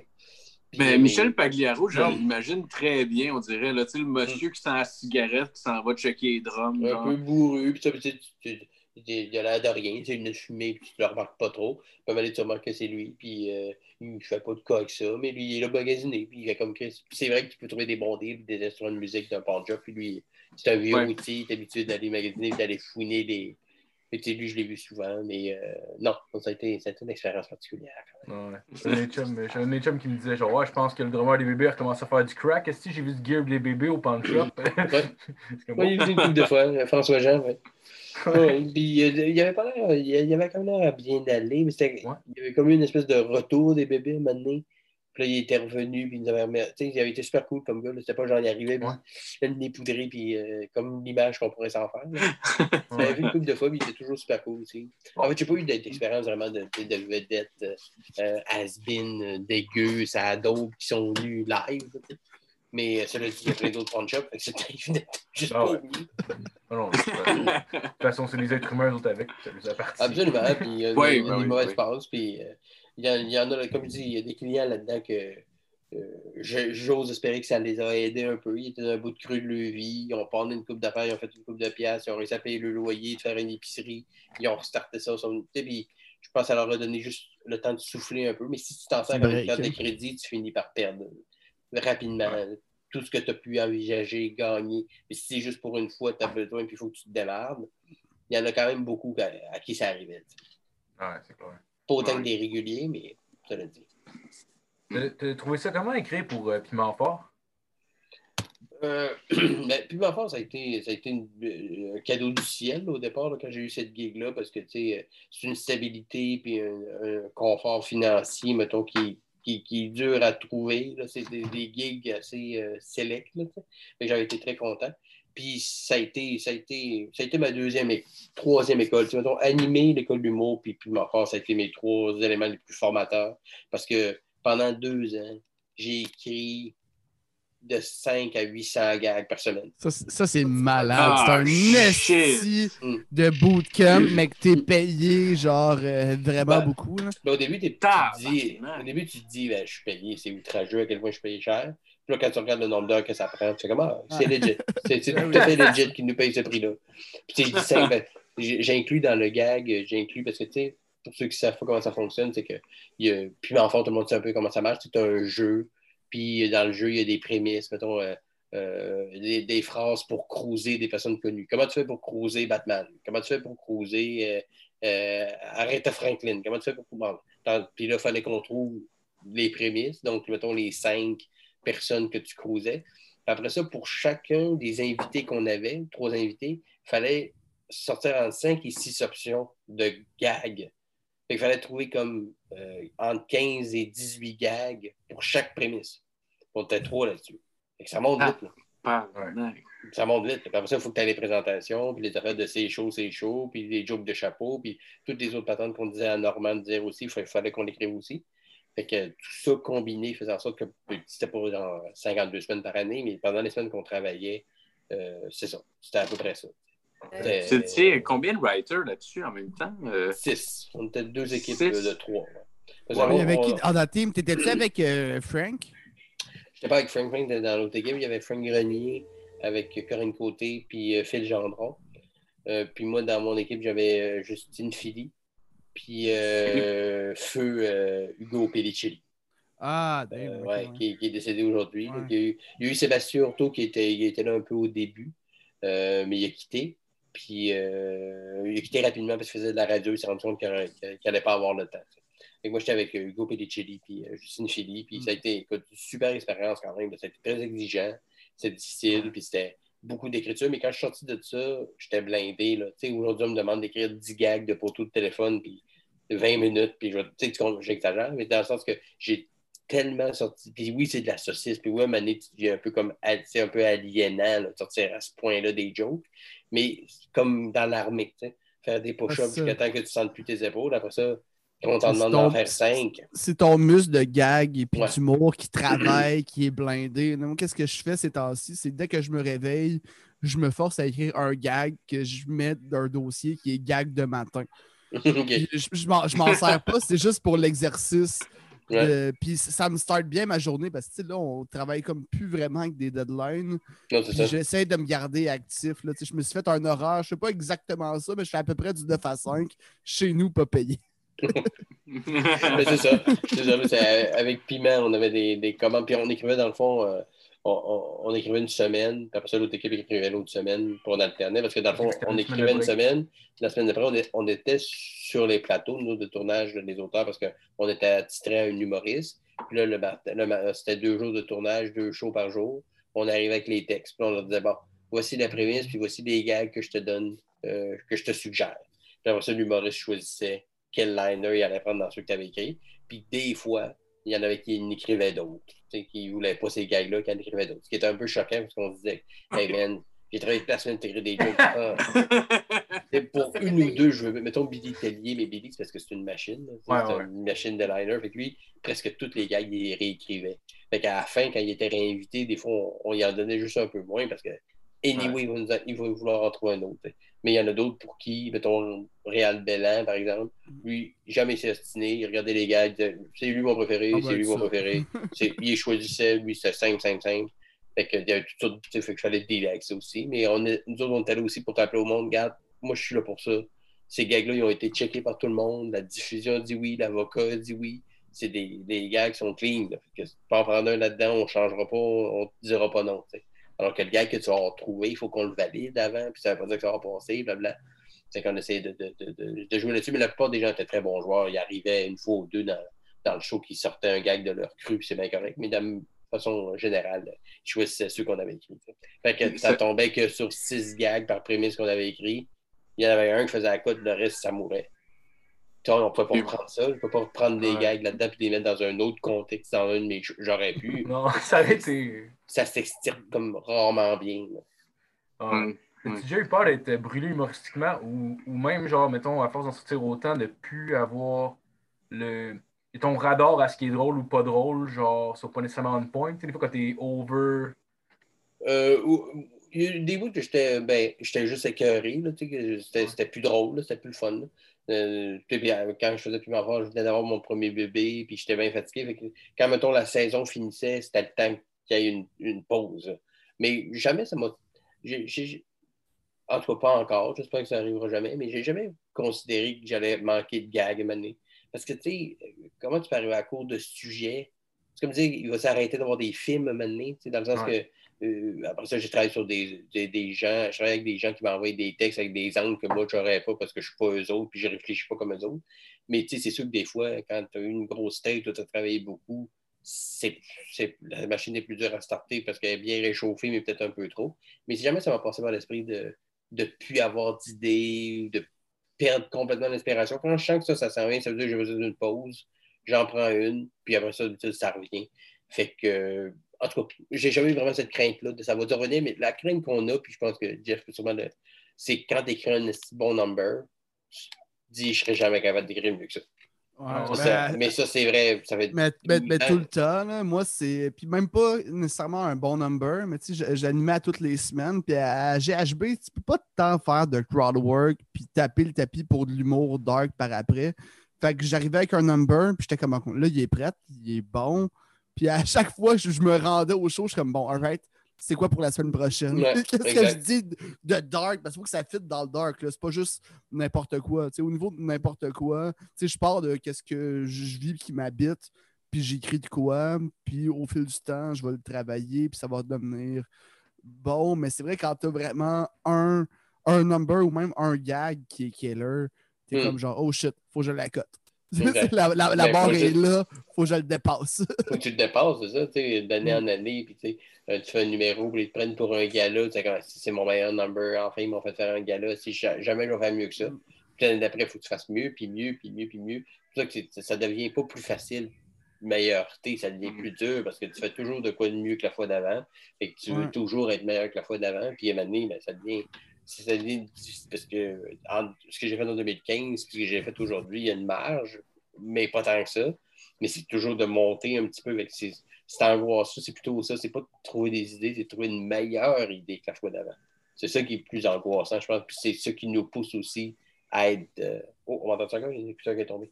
Non, qui nous- super bien. C'est ça qui pousse à devenir meilleur aussi, c'est de vouloir être meilleur que toi la fois d'avant. Ouais. C'est un angoisse, mais aussi un motivateur. Je, Ouais. je voulais te demander, moi, euh, par rapport à ton podcast euh, Des bons dimanches, tu sais, je t'avais écrit, je te, je te trouve vraiment bon animateur, fais Merci. une excellente job. Mais c'était quoi ton, ton objectif derrière ce podcast-là? Est-ce que tu essayais de démontrer que tu avais d'autres compétences tu sais, pour t'ouvrir d'autres portes? Avais-tu un objectif précis comme ça? Honnêtement, Il voulait, il non. voulait être la nouvelle d'Istasio. ah ouais, oui, GA, si les Mon produits. but, c'est de tasser. Ricardo. Ouais, exact. J'ai- j'ai- ouais, je, je- me partir ma, ma compagnie de, de spatules. Mais, euh, mais euh, honnêtement, honnêtement, au début, c'était. euh, il y avait beaucoup de podcasts qui sortaient. Tout ça, je me disais, OK, qu'est-ce que je pourrais faire de fun? Qu'est-ce que, que j'aime faire d'autre de l'humour? Puis moi, j'aime bien cuisiner, j'aime ça, ça manger, j'aime ça faire de la bouffe. Je me dit, ah, je pourrais. euh, c'est quoi? Parce que j'écoutais beaucoup de podcasts aussi, les sous-écoutes, des ci, des ça. C'est toujours un. Ben là, il y en a plusieurs des variés. Ça a pogné une Mhm. coche depuis, mettons, deux ans, trois ans. Mais dans ce temps-là, c'était beaucoup juste euh, deux humoristes qui jasent, ou deux, trois humoristes qui jasent autour d'un verre ou pas. Et c'est quelle petite touche je pourrais rajouter? Commence à, à me faire une idée dans ma tête? Ah, je fais de la bouffe, je pourrais éviter du bon à manger, puis on jase. Donc, au début, c'était juste ça. Honnêtement, j'avais aucune arrière-pensée. Même qu'au début, le premier que j'ai fait, c'était avec Martin Périsolo et Jay sais, euh, qui sont Les deux bons amis. cheese, je pense. Un, euh, un grilled cheese puis un pâté chinois de luxe. Là, avec, euh, ouais, c'était c'était quand même bon. Mhm. C'était dans les bons. Fait que, puis, euh, ils sont venus, ils ont eu du fun, j'ai eu du fun à le faire. Il y a eu un petit peu de reach quand même, le monde écoutait. Puis j'ai continué à le faire. Puis, tu sais, honnêtement, moi, jusqu'à la fin, ça me coûtait de l'argent à chaque show. là. Moi, je, tu sais, je, je, je payais Montréal, je, je Ah, payais une partie de ma bouffe. Tu sais, il y avait une boucherie qui me, qui me donnait de la viande. Ouais, pour ouais, mes-. La mes- boucherie clair euh, de Sainte-Julie. Qui est juste à côté de chez nous, elle est legit à Ouais, on, on vient de Sainte-Julie, moi et Marco. En fait, Ah oui, hein. ben oui, ben, Ouais. Olivier, puis maintenant il y a une place à Boucherville aussi. Ouais, Puis encore ouais. aujourd'hui, je vois là, quand j'ai besoin de viande, encore là. Ouais, Puis il est cool. il m'a dit que euh, si je voulais restarter le projet, il réembarque lui n'importe quand. Puis c'était lui qui m'avait écrit. Il me dirait, hey, si tu veux, moi je vais te fournir ma- la viande, puis en Ah, nice. promo. c'est cool. Fait que, tu sais, lui, c'était un fan, parce que les premiers épisodes, c'était moi qui payais tout, tout. Après ça, la viande m'a été payée, mais puis le vin, mes parents j'ai du temps me donner du vin. Mais Ah ouais? sinon, tout le reste, c'est moi qui Ah, payais. cool. Fait que, au- euh, non, fait que non, honnêtement, j'avais pas, pas vraiment. C'est un projet que je voulais faire. euh, puis je me suis comme laissé embarquer là-dedans parce que j'ai invité une, puis deux, puis trois, puis quatre épisodes. Puis je me suis dit avoir du fun. Puis le monde me faisait vraiment des beaux retours. sur Hey, c'était vraiment cool. Euh, Manger, jaser. Puis au début, le monde était. Mais là, je mangeais en parlant. Puis à un moment donné, ils se rendent compte que tu manges un peu pendant que l'autre parle. Puis tu finis par trouver une dynamique Mhm. là-dessus. Il n'y a jamais d'épisode du monde, a de la bouffe qui aurait tombé de la bouffe parce que tu parlais en mangeant. Mais je pense que ça favorise le fait que le monde oublie la caméra. Oui, puis tu sais, Ben ils oui. rentraient chez nous, puis je leur disais, tu sais, je leur demandais, dans le fond, euh, donne-moi trois comfort food que t'aimes, autant des desserts que des entrées, tout ça, des, des choses simples, là, des plats qui, qui te font du bien, réconfortants. Puis après ça, moi, j'en choisissais un, un mets pour chacun des invités. Des fois, c'était un dessert avec un, avec un plat. Des fois, c'était une entrée. Bon, je jonglais avec ça. Des fois, ça donné que ça fitait dans le même plat. Fait que, euh, puis, puis quand le monde arrivait, puis je leur disais, ça va être du country food. Là, fait que, on va manger des, des patates, puis de la, de la friture, puis de la pâte. Puis c'est pas- léger. Là. Fait que déjeuner léger, parce qu'ils venaient dîner, dans le fond. Puis quand le monde arrivait chez nous, il avait faim. Il rentrait, ça sentait bon. Ça sentait souvent quelque chose qu'il avait demandé. C'est quelque chose qui cuisait, de la friture, un burger, des poutines ou whatever. Fait qu'il était content d'être là. Fait qu'il commençait le podcast avec, tu sais, quand, quand tu t'assois à table, tu as un plat devant toi, tu as faim, euh, t'es- t'es d'emblée dans une bonne disposition pour jaser. Parce que les plus belles discussions que j'ai eues dans ma vie, soit dans les bonnes, c'est autour d'un bon repas, tu en général. C'est de ça que je suis Mhm. parti. Puis ça m'a entraîné là- là-dedans comme ça, un peu par hasard. Vraiment, j'avais pas vraiment de, de, de- de- de- d'arrière-pensée ou de, de but en tant que tel. Je voulais essayer ça aussi, l'interview et tout ça, ça m'intéressait, mais c'était pas non plus pour me dire, ah, je veux développer ce skill-là pour peut-être avoir mon émission un moment donné. Pas tout. Mais, mais, tu, tu l'as bien. Moi, je m'en suis retapé un la semaine passée. En plus, celui avec euh, Simon Gouache puis Roman Fressinet. Ah ouais, ça c'était un coup. qui est euh, pour n'importe quel comédie geek, qui est juste Ouais. comme un gros plongeon juste dans l'essence de, de l'humour. Puis j'ai vraiment eu du fun. Puis j'étais au début, tu l'as refait, t'as fait à, à Simon Gouache, c'est un son comme Poulet du poulet frit. Genre gros piece de poulet Yes. gras. Puis Simon Gouache est comme, hey, ben, gars, je parle pas après ça. Là. Finalement, ils grabent tout, ils ont parlé tout le long. L'assiette est finie comme en peut-être pas 20 secondes, mais rapidement. Mais le- genre, le- le sens pas, là. le plus gros. euh, le- moi, moi, mon plus gros plaisir de ce show-là, ça a été quand j'ai reçu Phil Roy et Kat Levac. Ouais, c'était leur deux. cheat day. Ouais, c'est ça. Eux autres font quand même attention à ce qu'ils mangent et tout ça, tu sais. Puis euh, je leur avais dit, là, euh, vous êtes au courant. Ils disaient, non, non, ça va être notre cheat day, c'est prévu. On, est conscient qu'on vient manger de la junk, puis c'est correct, on a hâte. Fait que l'autre m'avait demandé des affaires d'adolescents. Ils voulaient des pizzas pochettes. Ils voulaient des pogos, ils voulaient des shit de même. Fait que je leur ai fait des assez grosses calzones, tu sais, des pizzas pochettes. ouais. mais, mais tu sais, des- c'était des pizzas pochettes. de Ouais. bonne, c'est gros. Là. Puis j'avais fait un plate que j'avais mis dans le milieu de la table avec des pogos maison que j'avais fait moi-même avec la pâte à frire, tout ça. Puis il me restait de la pâte à frire, mais j'avais fait des oignons français aussi. Ah ouais? Puis euh, du pudding au riz pour dessert. C'était ça le- la demande de ma avec. Mais au début, je me suis dit, je vais mettre la, la pizza, ils vont peut-être goûter un pogo, une rondelle, puis ça va être ça. J'ai donné chacun une calzone, ils l'ont clippé. Ils ont clippé une, une grosse assiette, là, ça, donc plein de pogos et de rondelles d'oignons. Je l'ai rempli, l'assiette. Ils l'ont revidé. Ils ont mangé du dessert en plus. Ils étaient on leash. Quand ça a commencé, Kat a dit J'ai quasiment le goût de pleurer, ça sent la friture. Elle a fait vraiment très attention, puis dans ce Ouais. temps-là, peut-être encore plus. Puis elle a dit Je suis rentré, puis j'avais de j'étais ému, j'avais tellement hâte, puis ils ont mangé comme des, des adolescents munchies. Aucun sens. Mais, mais Yeah. Ah, c'est drôle. ils, ils étaient juste tellement, c'est leur cheat day, ils sont venus s'amuser, puis sans culpabilité, ils le savaient, puis pas genre que, ils, oh, je devrais pas manger ça, grosse vache, ils ils s'insultaient. C'était 100% genre, on, on est on leash aujourd'hui, on est venu pour ça, on, on sait ce qu'on t'a demandé, puis ils m'avaient demandé juste de faire de junk, puis ils savaient bien que j'allais pas faire une salade. C'est un menu de sur, sur, sur le munchies. là. Mais, ça, mais, Ah. mais il était tellement heureux, puis ça jasait, puis il y avait du fun, puis on riait, puis ça mangeait, puis j'étais vraiment comme, ah, si, ça, ça c'est nice, c'est ça que je voulais euh, recréer. Mm. Fait que c'est ce genre de, de trip-là, puis euh, il y en a eu plein d'autres, je prends, on pourrait en jaser pendant des heures, mais euh, j'avoue que celui de, dans le côté discussion, Roman Frézette avec Simon Gouache, euh, Ah, Louis. Morissette, euh, Ouais, Jeff puis Mercier. Jeff Mercier. Ouais, Jeff ouais, je t'avais vu. Ouais, c'est bon ça. puis Ouais. euh, Philippe Audrey de la rue Saint-Jacques et Alex Roof. Ah oui, oui, je me c'est rappelle. Super bon. Je l'ai pas réécouté, mais ça fait longtemps, par c'est exemple. C'est un parce que Alex Roof, c'est un petit génie qui a sauté, il était au cégep à 15 ans, ce gars-là, parce qu'il a sauté son secondaire 4 ou 5 parce qu'il était trop bolé. C'est un gars super brillant. Puis Philippe Audrey aussi, il est brillant, mais Philippe Audrey, il a, il a un, une jeunesse où il faisait du 4 roues, il tirait du gun sur des bonbonnes de propane, super redneck. Ah, et ouais. tu t'attends à ce que ça soit la vie d'Alex Ouais, Rouge. ils ont comme... Ouais, ouais, ouais. Ah, les deux- drôle, ça. Ouais, ouais. Puis autant qu'il y en a un vraiment que- bizarre. Ouais, que t'écoutes ça, puis t'es entends sais, comme, c'est donc ben oui, les gars, tu faisais du 4 roues, tu tirais sur des bonbonnes de propane avec un 12, pendant que toi, t'étais au cégep à 15 ans. C'est quoi, ce style? On dirait une mauvaise joke de sitcom, là, tu sais. On dirait surprise, surprise, c'est une joke. C'est comme l'espèce de pattern de genre, j'aimerais tellement avoir ta vie. Non, j'aimerais bien avoir ta vie. Puis là, il se pogne la main. Puis il- les deux, ils pissent dans une fontaine. là. peut-être arrivé ça à 4 ans, puis il s'en rappelle pas. Là. Moi, moi, Freaky Friday. c'est ça. Ah ouais, ma- c'est Freaky Friday. C'est ça ma conspiration. Je te déteste, ça, maman! En fermant sa porte. C'est un grand film. Un gars- un Jimmy Lee Curtis, Ah, ouais. on la salue. Ah ouais, Jimmy Lee Ouais, elle méritait pas ça, ce film-là. Non. Mais honnêtement, ça T'es pas de mémoire, je, je l'ai sûrement pas réécouté, j'ai vu une fois ce film-là.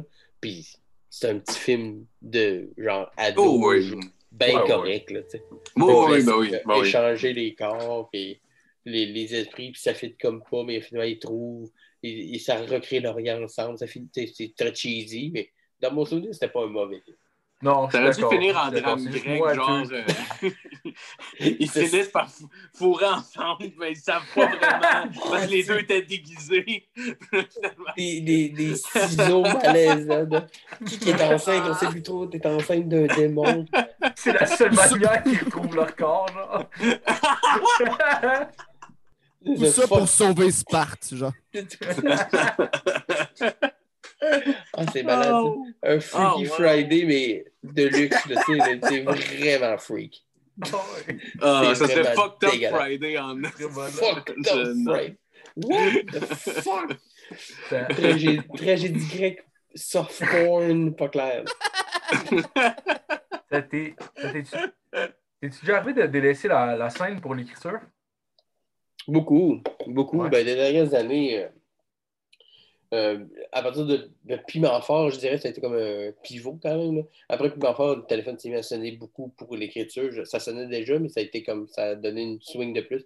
Fait que pendant, euh, ben, je dirais que récemment, mettons, euh, cette- avec tout ce qui est arrivé, évidemment, mais ben, à partir de- du printemps, j'ai fait, tu sais, j'ai fait bon, le prochain stand-up des gars, juste pas. J'ai Ouais. été beaucoup, beaucoup demandé pour faire de la scène dernièrement puis presque pas pour écrire. Puis ça, ça faisait longtemps que c'était pas arrivé, que je, faisais plus de numéros puis de scènes sur mes affaires que de travail d'écriture. Parce que je dirais que, mettons, dans les quatre dernières années, cinq dernières années, c'était 60-40. bon. T'sais, 60 met- En, en- en temps que je passais, puis en, mettons, financièrement, je faisais 60% de ce que je fais pour d'autres, des, des projets X et des one-man shows et des ci et des ça. Et un autre 40 sur mes affaires à moi. J'ai jamais arrêté complètement, puis j'arrêterai jamais parce que la scène, c'est toujours ce que j'ai préféré. Mais pendant un temps, ça sonnait plus pour ça, la demande était plus là pour ça.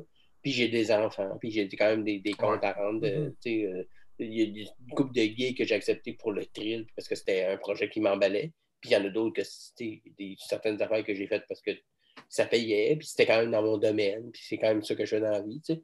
Fait que j'acceptais beaucoup tout. Puis là, je- j'aimerais ça que le balancier revienne de l'autre bord. tu sais. J'aimerais ça faire 60% de mes affaires, de, de mon temps, euh, à passer sur mes affaires à moi, de temps de scène et d'écriture pour moi, et un 40 ou un 30% euh, pour d'autres gays. Parce que j'aime ça écrire aussi, je ne veux pas arrêter d'écrire non plus, j'aime- mais peut-être pouvoir être plus sélectif un peu. Ouais. T'es capable de mettre non, vas-y, Jeff. Je, suis peut-être euh, que, que je sais pas assez c'est quoi tout ton côté écriture, mais tu sais, me semble sur scène, tu roules quand même. Moi, je trouve sévère avec ton 60-40. hein. Mais le que temps- T'amènes que- au bordel, t'as t'as ton show invincible qui roule. Je t'ai croisé souvent, tu dans le temps, t'es venu à, à Drummondville. Je te voyais souvent dans des headlines un peu par-ci par-là. Mhm. Fait que, euh, tu sais, t'as T'as jamais été absent, mettons. T'as tout. tout le temps été un peu là, puis en étant quand même assez béton. Absolument. Mais, tu sais, mettons, absolument. Puis, j'ai toujours travaillé très sérieusement sur mon routine de scène. J'ai jamais délaissé la scène, mettons, Mhm. dire, je travaille plus là-dessus. Tu sais, quand je te faisais Piment Fort, c'est sûr que le temps que je passais à mes affaires à moi était considérablement diminué pendant que je travaillais parce que maintenant, je pouvais juste plus, tu sais. Ouais. Mais je dirais quand je parle de ça de façon très euh, rationnelle au niveau temps d'une semaine, mettons que je travaille 50 heures ou Mm. 40 heures, ben, il y avait, ouais, mettons, catch. 25 heures que je faisais de l'écriture pour d'autres affaires. Puis il y avait un 15 heures que j'écrivais pour moi, puis je faisais des shows. J'en faisais pareil. Puis je, puis je le faisais quand même toujours, ces 15 heures-là. Je dis des chiffres n'importe quoi, c'est pas des chiffres exacts. Ah ouais. mais? Fait que ça faisait en sorte que je restais quand même. euh, Puis le, le travail que je fais comme auteur euh, alimente aussi l'autre côté aussi. C'est un muscle que je continue de travailler. Puis en voyant comment le monde travaille, des fois, ça, sans leur piquer rien, ça affûte, ça affine mon travail à moi. Puis il y a toujours un petit writer qui travaille pour nous en dedans de nous autres. Fait que des fois, j'écris pour d'autres, mais je pense un peu à mes affaires aussi. Fait que ça, je ne le calcule pas. Mais, euh, mais j'ai jamais, comme je dis, comme tu dis, j'ai toujours été là, j'ai toujours animé des soirées, je suis souvent en bordel. Il n'y a pas une. Outre pandémie, il n'y a pas une semaine où je ne joue Mhm. pas. Ça n'arrive pas une semaine où j'ai pas de show. Tu sais, sept jours, là, sans show, pour si j'ai décidé que. Mais je, je ferai encore faire des rodages, puis, puis sûr que tu as décidé que, je suis sûr qu'il n'y en a pas tant que ça. hein. Non. Ah, à moins que je me trompe, là. Non, c'est assez rare, mais euh, j'aime ça. J'aime ça. Puis Mm. j'ai- au bordel, souvent, j'anime. Fait que ça, je considère. Oui, je travaille, mais tu sais, je vais faire du crowd work, je vais jaser avec le monde. Je fais pas, j'écris pas un number pour aller au bordel Ouais. quand j'anime. là. Tu sais, Je vais là pour animer, présenter le monde, des petits gags avec les humoristes, des fois un petit deux minutes s'il y a un peu de temps à combler. Mais j'écris pas du stock comme, mettons, roder un number ou du euh, jockey, abreuvoir et tout ça. Euh, ça, pendant un temps, je le faisais moins. Je vais avoir deux questions euh, pour toi. La, la- la première, c'est mettons, ton crowd work au bordel, tu le gères comment? C'est du crowd work qui te mène vers un bit ou c'est que du crowd work ou bien c'est euh, work puis à un moment bit puis whatever quoi? euh. C'est un peu des deux, ça veut dire que ça, ça prend toujours comme une minute à peu près pour savoir quel genre de public j'ai. J'ai- J'ai-tu du monde qui va me donner du jus? J'ai-tu des gens qui vont me répondre? J'ai-tu une énergie pour pouvoir surfer juste sur ce que le monde me dise? Parce que des fois, euh, j'ai- un canevas de crowdwork au début. Je demande de qui vient de l'extérieur de Montréal, qui ce soir est venu en couple. Euh, OK, qu'est-ce que tu fais dans la vie? Tu sais, c'est des patterns qui reviennent, sont toujours un peu les mêmes. Puis ça, ben, ça me permet de savoir quel genre de public que j'ai. Si j'ai un public qui me donne de, il y a des retours, ils sont bons joueurs, je ris un peu de Leuville, ça rit, je fais des callbacks, tout ça. Des fois, la balle se lance un peu partout, puis j'ai pas besoin de faire d'autres matériels que juste jaser avec le monde. Mais quand je sens que, euh, je sais pas, c'est mardi, euh, s'il fait frais, puis on sent que dans le public, le monde non plus, euh, bah, c'est le milieu de la semaine, on n'est pas tant party, ben à ce moment-là, c'est pas un bon avantage d'essayer de taper sur le clou du crowdwork si on me donne pas de jus. Et ça, je le Mhm. sais rapidement. Fait que là, je peux tomber dans un, un petit bit. Mais mes cours, parce qu'au bordel, ils nous demandent vraiment à des animateurs de faire du crowd work. Ouais, ouais, ouais, j'ai vu les règles C'est pas interdit, mais nous, tu sais, des petits bits, des petits 2-3 minutes, des petites anecdotes et euh, des petits gags qu'on Mhm. place, oui. Mais tomber dans un number, surtout en intro, là, parce que des fois, je peux faire un number, mettons, entre deux invités. S'il y a un, un loose de temps, Ok. on dit, Hey, fait 5 minutes. Puis là, ces 5 minutes-là, je vais faire du stock. Et pour Ah, ouais, l'intro. Pour l'intro au début, c'est majoritairement du crowdwork. Puis il y a beaucoup de mes questions que si on me donne pas de jus, cette question-là, j'ai un plan B dans ma poche. J'ai un, j'ai un gag qui Mhm. fit avec cette prémisse-là si on m'a pas donné de jus. Sais, à force de le faire, à un moment donné, j'ai mes patterns. Je, je sais toujours où je m'en vais. Si le monde ne me donne pas de jus, je sais ce que je vais faire. D'avance. tu sais, Ok. C'est déjà placé dans ma tête. Mais s'il m'en donne, je le ferai pas juste pour le faire. Je vais continuer de travailler. J'aime mieux Ouais, qu'on me donne du jus puis je vais faire juste du c'est- ton fil, ton, ton fil de cellulaire dans ton sac. Genre, au, cas, au cas que le sel Je l'ai. t'offre pas run, mais t'es comme, ah, me plugger Je dans le jamais, mais je l'ai. Est-ce qu'il y a juste du monde qui ont déjà eu des soirées d'humour pour animer là-bas? Euh, pour animer, tu veux dire, pour, euh? Ouais, pour animer, Euh, ouais. ben, je ne sais pas s'ils ont choisi ça comme ça, mais, mais maintenant que j'y pense, euh, Ben, tout- Pence, les- y déjà eu une soirée? Ah, il y en a eu plusieurs, Pence. Il y en a eu Ah, plusieurs. ouais, il y en a ben- Repentigny, il y en a eu à Oui, c'est vrai. Oui, je- il ouais, c'est vrai. Oui, j'ai, ben, ça que le, je commençais, puis j'étais pas, pas de calibre pour aller là. Mais ouais, ouais. Oui, oui, il y en a eu plusieurs. Puis euh, Nive en a eu une coupe aussi. Moi, j'en ai eu. Euh. Oui, ben, je ne sais pas s'ils choisissent comme ça. Mais tu sais, quand ils ont commencé au bordel, ils ont pris du monde qui savait animer un peu d'emblée parce qu'ils voulaient quand même avoir une petite, euh, une petite base. Mais je pense qu'aujourd'hui, ils font, ils font animer du monde qui, pas nécessairement, mais tu sais, il y en a quand même beaucoup qui ont déjà animé une soirée. là. Mais c'est drôle parce que j'essaie de penser à des animateurs que j'ai vus que, euh, qui n'ont jamais animé de soirée. Puis je pense pas qu'il y en ait, mais je ne sais pas si d'emblée ils se le disent ou si Ouais, c'est comme naturellement ils pensent à ces gens-là.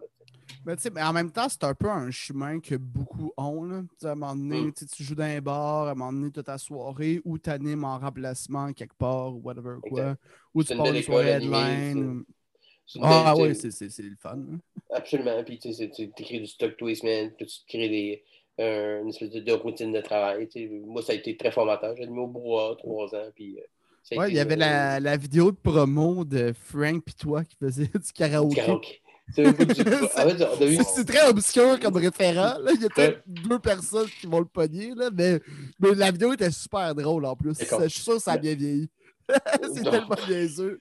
Ah, je suis sûr que ça a bien vieilli. Mais c'était moi puis Grenier qui a eu cette idée-là pour un show mené. Hey, on le fait on le fait. On a appelé notre ami Gosselin puis sa blonde qui était venue avec le stock de caméra le matin au brouhaha. On a demandé à Mel Couture de nous faire un petit caméo. Juste, juste parce que ça nous tentait. On n'avait aucun, aucune ambition par rapport à ça. Juste, hey, on fait tout ça? OK, on le fait. Puis ça a juste été vraiment drôle. C'est un beau C'est- souvenir. C'est mais c'est pour ça que je suis sûr que ça a bien vieilli. Je sais pas, je sais pas Euh, si c'est encore vois- disponible. Là, mais- Oui, sûrement. Je pourrais sûrement retrouver ça. Faudrait que je retrouve ça. Ben oui, sûrement. c'est ça. Il l'avait mis sur le. Pas sur YouTube, mais sur une plateforme, je sais plus trop lequel. Vimeo. euh, mais euh, c'est sûr que je suis capable de retrouver ça. C'est juste moi puis Frank Grenier qui chante des tunes au karaoké, mais très mal. puis c'est juste, c'est juste épais. C'est juste, juste épais. Puis, puis- puis sinon, ma, ma- ma deuxième question, c'est que tu es, quand même dans les, les réguliers du bordel. Y, a- y a-tu des trucs? C'est Avec ça la cette- question. Non, ça, c'est la deuxième. Non, mais quand même non, dans les la- réguliers du bordel? là-dessus? euh, ouais, c'est ça, t'es la régulier. Je te fasse rentrer? Non, ben, ça, je, je vais miser sur moi. On verra le. Mais euh, y, y- a-tu des affaires avec euh, la crowd que là-bas qui passe catégoriquement pas? Honnêtement, non. Honnêtement, ben, je pense pas du tout. Ça, ça Ben, dépend parce que enlève l'option que c'est parce que c'est pas drôle puis que la personne. Ouais, ça, euh, ça d'emblée. Mais parce que vu qu'il y a beaucoup, beaucoup de shows au bordel, c'est vraiment pas tout le temps le même public. Tu sais, Euh, mettons le mardi à 8h, puis le samedi à 11h, puis c'est tellement du monde différent que des fois, un gag va. C'est le fun, mettons, les samedis, il y a trois shows.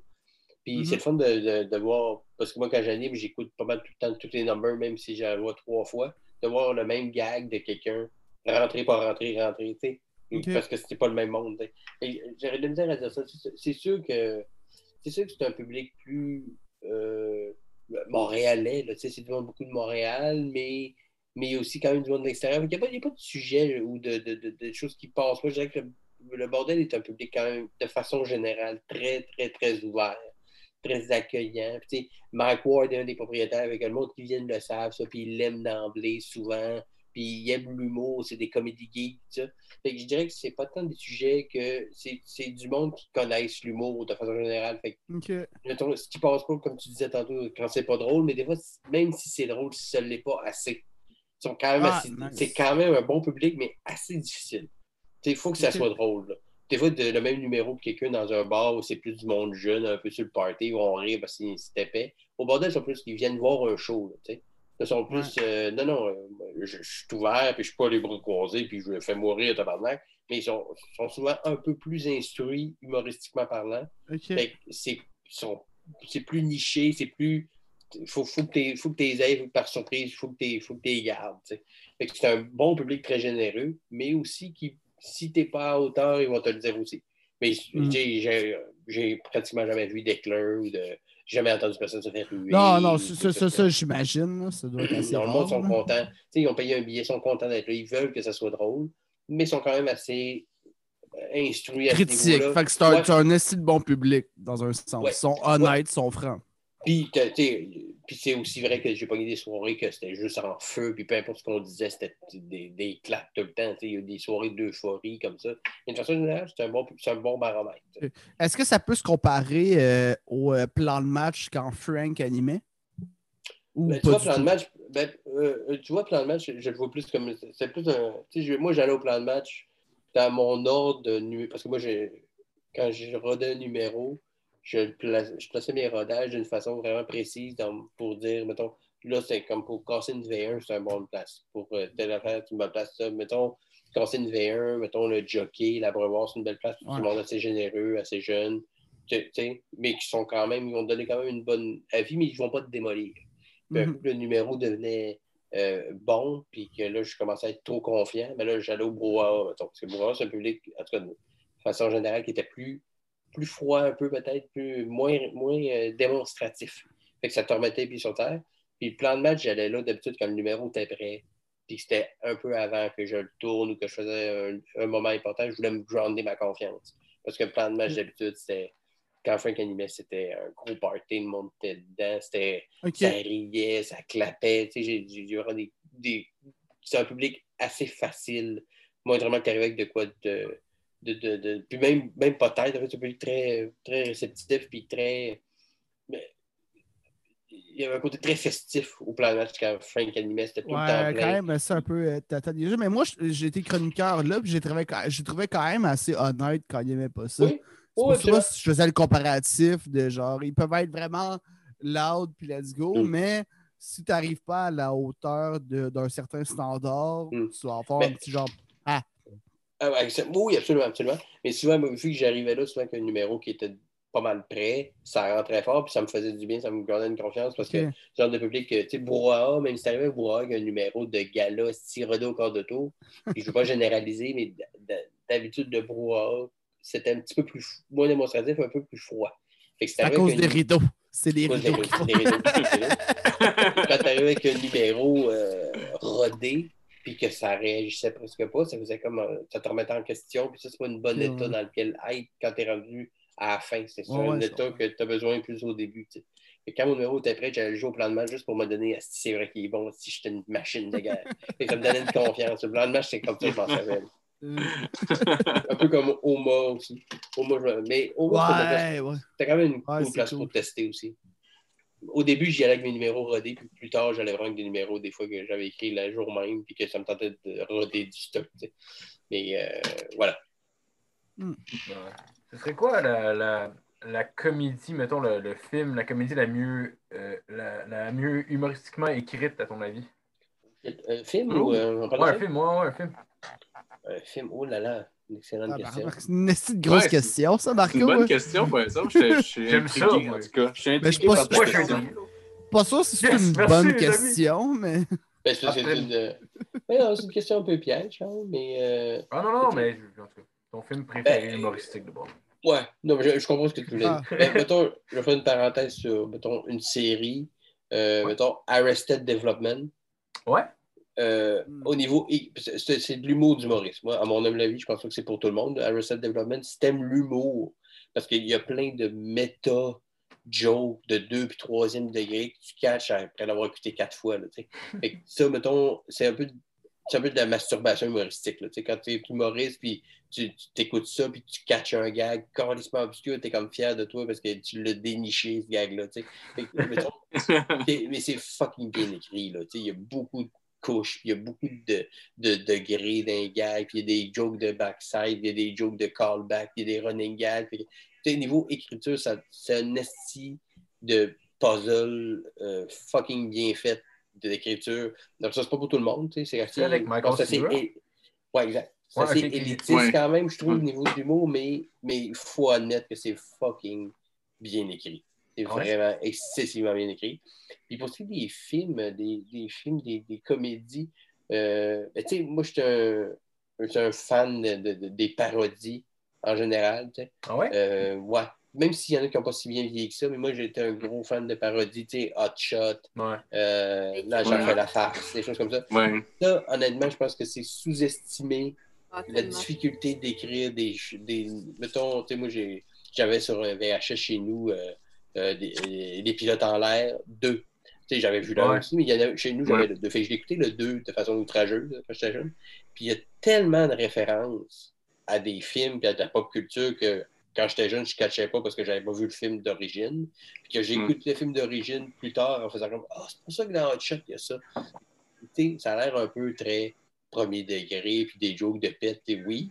Mais il y a tellement de recherches Ouais, mais- de placer des gags d'arrière-plan, de, de, de, de, un petit Ouais, contenu ouais. de comment il est habillé. Moi, ça, ça me fascine beaucoup parce que ça doit être un petit tableau à écrire de comment on peut remplir ce case-là de plus de référents possible. Parce qu'une parodie, c'est ça. Il faut que tu en donnes. Tu, tu, tu, tu- tu pêches au shotgun, là. tu pêches à la dynamite. là, on va en mettre mille des gags. Pêche au shotgun. J'aime ça, pêcher au shotgun. Par exemple, juste dans l'eau.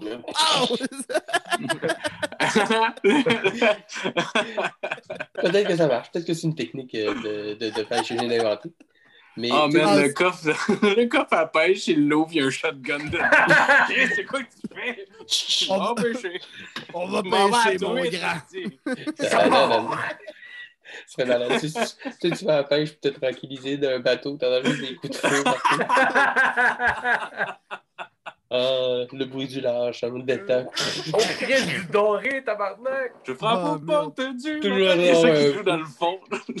T'as des petits plombs entre les dents quand tu manges. Hein? Elle est bonne ta truite, mais esti, euh, ça fait deux dents que je me casse.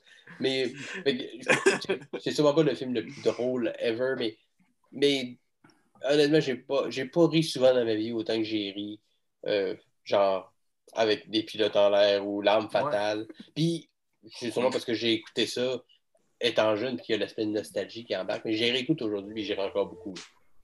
Ouais, mais ça, c'est comme les, les. Austin Power. Puis tout Ouais. ça. Moi, j'ai un de mes bros que. là, en plus, la version ouais. française, qu'on se pitch des répliques de ça encore Ah ouais. maintenant, puis on est crampé. là.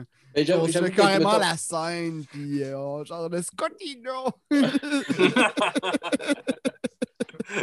Euh, il y a- les films de, tu sais, des- des- des films d'Eddie Murphy aussi en français, tu sais, euh, L'enfant sacré du Ouais. Tibet, mettons, là. Ouais. L'enfant sacré du Tibet, c'est- drôle en tabarnak. mais Il y a beaucoup de très bons gags, puis la traduction française, il faut que tu l'écoutes en français. Puis, Ouais. euh, ouais, Fait que je, je dirais ça. Je dirais que les, les parodies, les bonnes parodies, là, Ouais. Il y, a- il y en a des très bons. Tu il y a eu une série de euh, Ceci n'est pas un film euh, catastrophe, Ceci n'est pas un film d'art. Tu il y a eu des. Ah Ouais, ouais, les non, Scary, c'est Ouais. Scary. Movie. Scary Ouais, Movie c'est- 1. Ouais. Scary Movie 1, c'est drôle en crise. Ouais, Ça, c'est Même bon.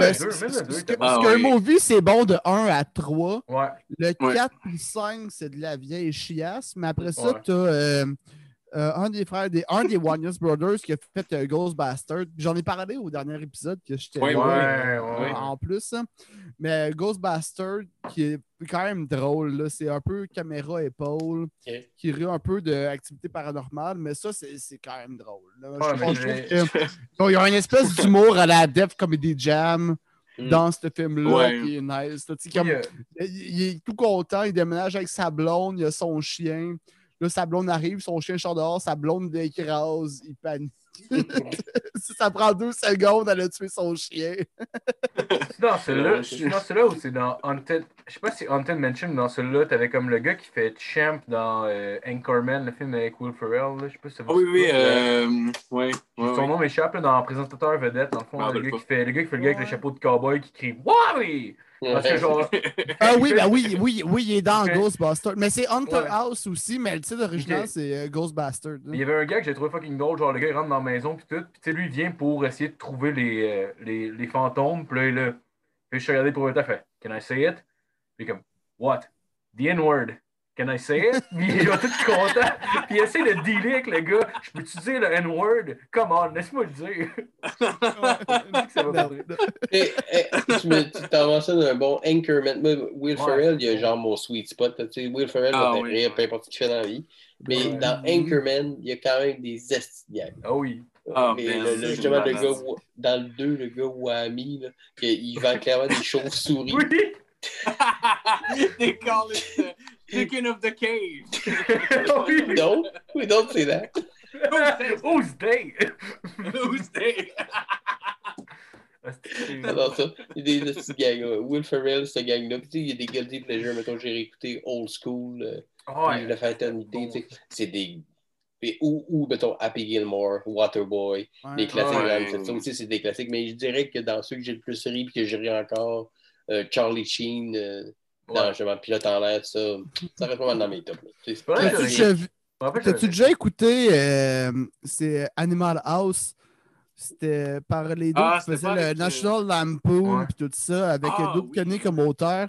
Si t'as jamais vu ce film-là, je te dirais d'écouter la biopic de l'auteur avant, Ok. qui est euh, sur euh, Netflix.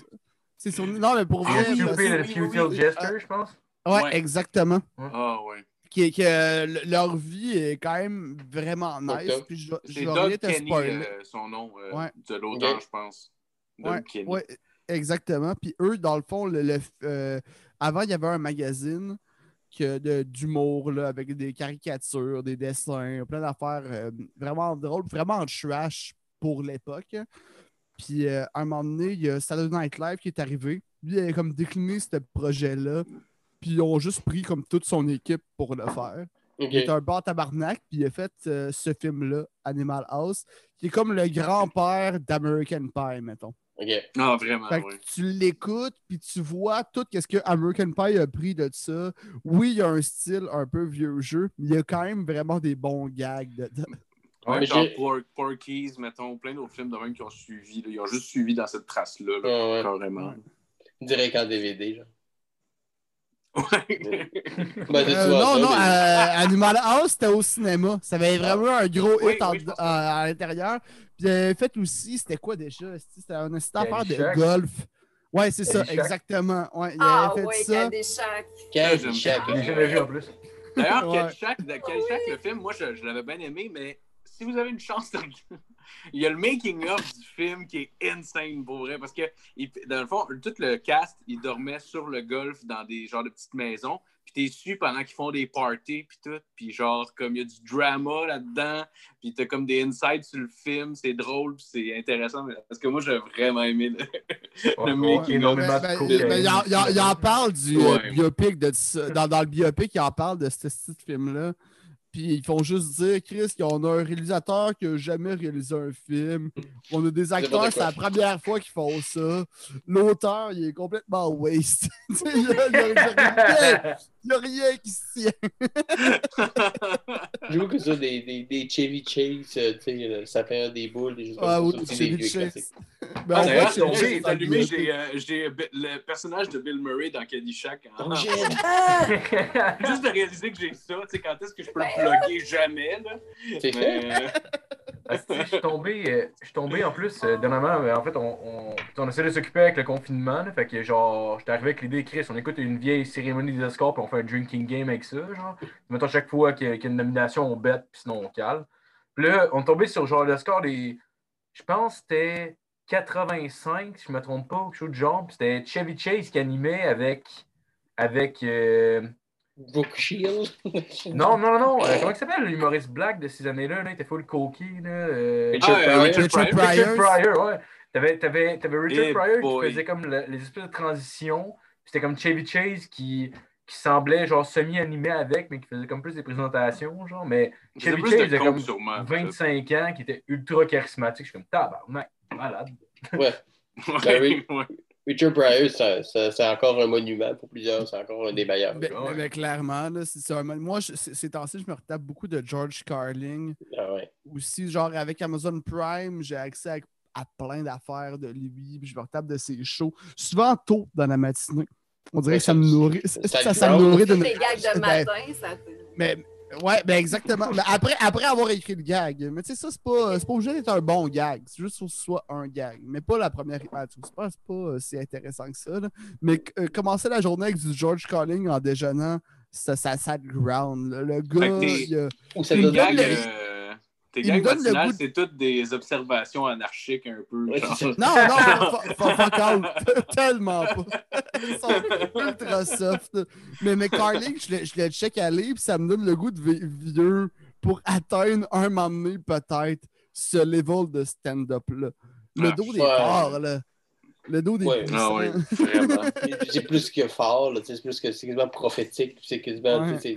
c'est clairvoyant, puis c'est ça fait mal, ça fait, ça fait, c'est drôle, puis ça fait mal, George Carlin, d'écouter ça, de dire, hey, il a écrit ça il y a 30 ans, puis c'est exactement la Ouais. même shit dans lequel Ouais. on est en ce moment. Pareil. Ça n'a pas bougé de ça, puis il était comme, ça va être comme ça, puis il te dit, c'est c'est le même, tu te fais fourrer, puis tu dis oui, puis tu continues, Mm. puis euh, effectivement, après, Ouais. tu sais, c'est jamais genre, faut qu'on fasse ça, puis rebellez-vous, c'est, mais regarde, c'est ça la vie, essaie pas de te faire croire que c'est pas ça, c'est ça.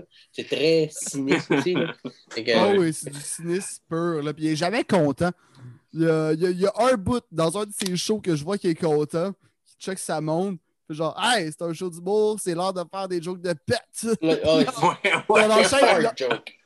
ouais, it's time for fun joke. Puis il en enchaîne comme deux. Puis même là, il réussit à être cynique.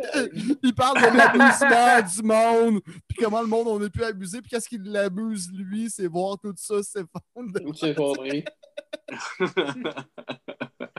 Un clever bastard. ah, vraiment. Il a, même, euh, il a même parlé à la Maison. C'est à la Maison Blanche ou je pense qu'il a fait un discours au Congrès américain. Même, euh, si je ne me trompe pas, il me semble que c'est ça. Puis euh, il a écrit des livres aussi qui sont très intéressants. Là, sont assez humoristiques aussi, mais c'est surtout genre. Le- le- c'est c'est co- c'est à l'image de, ce- de ses numbers, dans le fond. Là, Mais c'est- tu sais, lui, c'est un génie. là, tu sais, C'est pas juste un génie de l'humour, c'est un gars Non, instruit puis euh, intelligent. là, dans Ah je, je- dirais philosophe, mettons, quasiment. Oui, Oui, oui, oui, oui, oui, oui, vraiment. Mhm. Il a aussi joué dans Jay and Bob Strike Back. La bite de Christophe. Ouais, ouais, puis dans ce qu'il y a eu, mon V4. Ah ouais, pour Non, vrai? mais c'est. Ah, Je ouais. me sens même mal de dire ça. Oui, Oh, James ah, Carling, ce qu'il y a eu, mon V4. Euh... euh, non, Ouais, le je- 3, le 3, le 3, je m'excuse, le 3. Ah, le 3 était bon. Il était correct. Le droit, Ah, c'est correct. ouais. Le droit, c'est justement, c'est avec euh, Charlie Sheen. là. C'est Oui, signe. oui, oui, Ouais. c'est vrai. Ouais. vrai. Ouais, T'avais ouais, aussi, euh, aussi quand ils vont dans le fait fort. fatale, je euh, pense, non? Pas l'âme fatale. Euh... Comment il s'appelle? Liam Ni... Ni- euh, Euh, Pas Liam Neeson. Leslie Nielsen. Leslie Nielsen, ouais. Là, j'ai fait la Ah, face. c'est- Ouais, ouais. Ah, Ouais, oui. déjà, fallait faire ça. C'est Naked Gun, ouais. Naked Gun. Bon, ça, hostie. Il y a encore des gars qui me font. que je- j'y pense puis je ris. Ouais. Des, des, gags niaiseux. Là, puis il y a un gag, c'est même pas dans ça, c'est dans. C'est dans Loaded Weapon, c'est euh, euh, avec Emilio Estevez puis Samuel Jackson. C'est une parodie de L'Arme Fatale puis de, du Silence des Agneaux. Euh, en tout cas, il y avait plein de patterns. Puis il y a une joke. Ok. Une joke, tu sais, une joke d'arri- d'arrière-plan, moi, ça me fait des gens qui me fait rire. Puis il rentre dans le poste de police, puis t'as le gars qui s'occupe de faire des portraits robots, mais il fait des portraits robots avec un monsieur patate. Puis le gars, madame a dit, ah, il met tel nombre de cheveux, tu sais, puis il met des cheveux. Ah oui, oui. Puis après ça, deux scènes plus tard, tu vois sortir dehors, puis t'as un gars qui se fait arrêter en arrière, il y a une grosse tête de monsieur patate. c'est pas moi, c'est pas moi, je vous dis que c'est pas moi. Puis il se tourne, les gars, c'est juste, il faut que tu le vois en arrière, le gars qui s'est arrêté. Mais il a exactement la même face, mais en gros, parce que le portrait robot est en train de faire ça. Ah, Je fais juste y penser, puis ça me fait rire. C'était-tu Ah, le mais silence des jambons en français? ça? Silence, il y avait le silence des jambons. Je me souviens plus si Ah, c'était sur le silence des Ah! jambons ou sur l'arme fatale, mais l'arme, une larme Ouais. fatale. Ça, ça c'était avec Emilio de Estevez, que il se prenait toujours nu cul tout le temps. là. Toujours, puis il rentrait dans sa roulotte, puis la roulotte, il y avait des colonnes grecques, c'était immense en dedans. Il disait, je veux des couleurs pâles pour euh, que les pièces ont l'air plus grandes. C'est une petite crise de roulotte, puis quand il rentre, c'était un tank. ça, ça, c'était Loaded Weapon. Les Ok. silences des jambons, il y avait quand même des bons gars aussi. ok, ah, je, je sais pas, je me souviens pas que ça, de. J'ai écouté ça, Loaded Weapon, j'ai jamais vu. euh, Ouais, mais je sais pas s'il est là sur Netflix ou Amazon, mais euh, Loaded Weapon, la, la- c'est une larme fatale, mais Loaded Weapon avec je Samuel Jackson, puis euh, Emilio Estevez, qui jouait comme Mel Gibson, puis euh, Samuel Jackson qui jouait Danny Glover. tu sais. Euh, mais ouais. Justement, j'ai un fun code de Danny Glover juste ici. Euh, ça serait tellement le fun code le plus précis man, au monde. de Danny Samuel Glover. Jackson. Danny Glover dans l'arme fatale. Murta. Euh, Est-ce que est-ce que tu accepterais de, de, de t'attaquer à la réécriture, à l'adaptation québécoise de quelque chose qui t'a qui t'a marqué ailleurs? oui, ben oui, là. T'aurais Oui. pas peur, tu sais, mettons, pour Brooklyn Nine-Nine, là, comme toute la controverse qu'il y a eu, puis l'espèce de mauvaise foi autour de ça, que les gens l'avaient pas vu encore, puis qui critiquaient, ou Bah, c'est qui parce qu'après l'attendaient qu'une brique pas un fanal, comment tu vois ça? Ben, euh, je pense que la, la, la, la, la, la- l'attente avec un peu de Fanal, ça a beaucoup été après que la, l'actrice euh, qui joue. Euh, euh, j'ai oublié les noms, j'ai écouté Broken Nine-Nine, mais tu sais, une actrice qui est hispano-américaine qui a, qui a bâché pour dire que c'était beaucoup trop blanc comme casting. Elle avait un point, mais dans un sens, c'est aussi notre réalité. Tu sais, à New York, c'est pas aussi. euh, c'est c'est pas les mêmes réalités qu'ici. Je pense que ça, c'est chercher un petit peu du. Euh, un petit peu de tempête dans un verre d'eau. Je pense que ça, Ouais.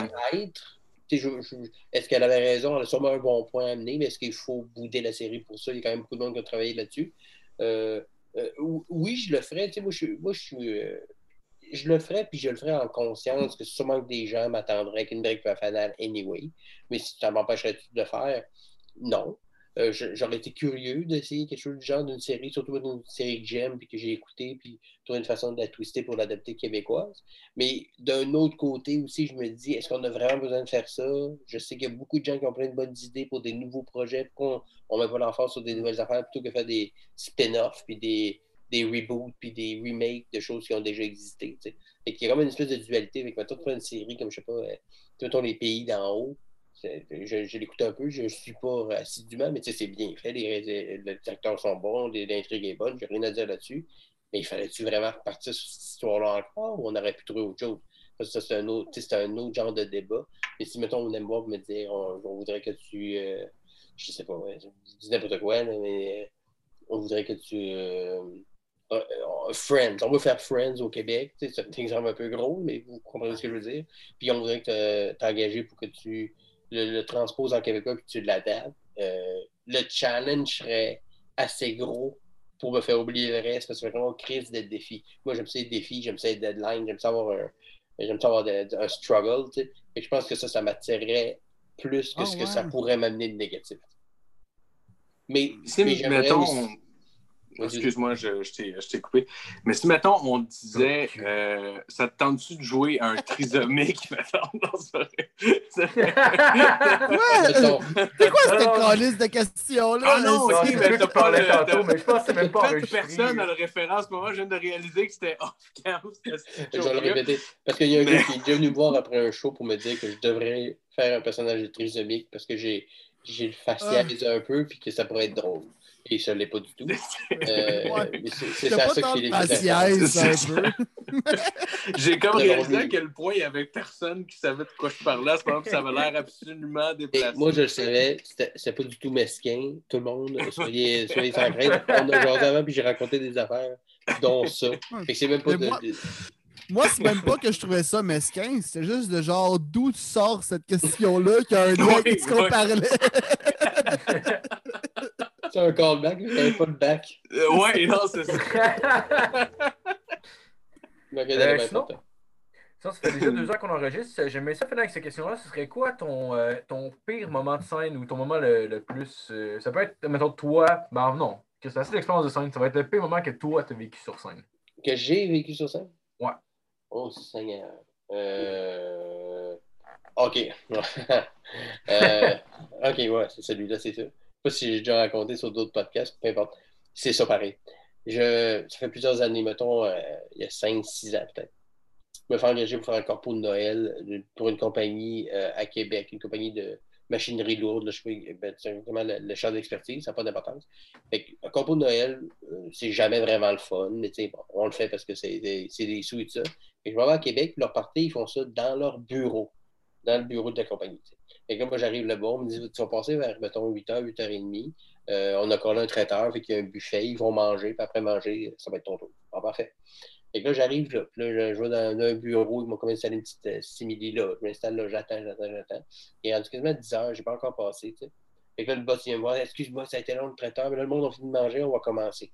Là, je me rends compte que là, ils sont dans leur bureau, c'est des gars de machinerie lourde, c'est des gars qui, qui, veulent faire la fête, c'est des gars de, sont là pour prendre de la bière et faire de la party, ils sont pas là. Puis, puis là, je me rends compte aussi qu'on n'est pas dans un bar, avec eux autres, ils ont fait rentrer de la boisson un peu, puis de la bouffe, mais là, il n'y a plus rien.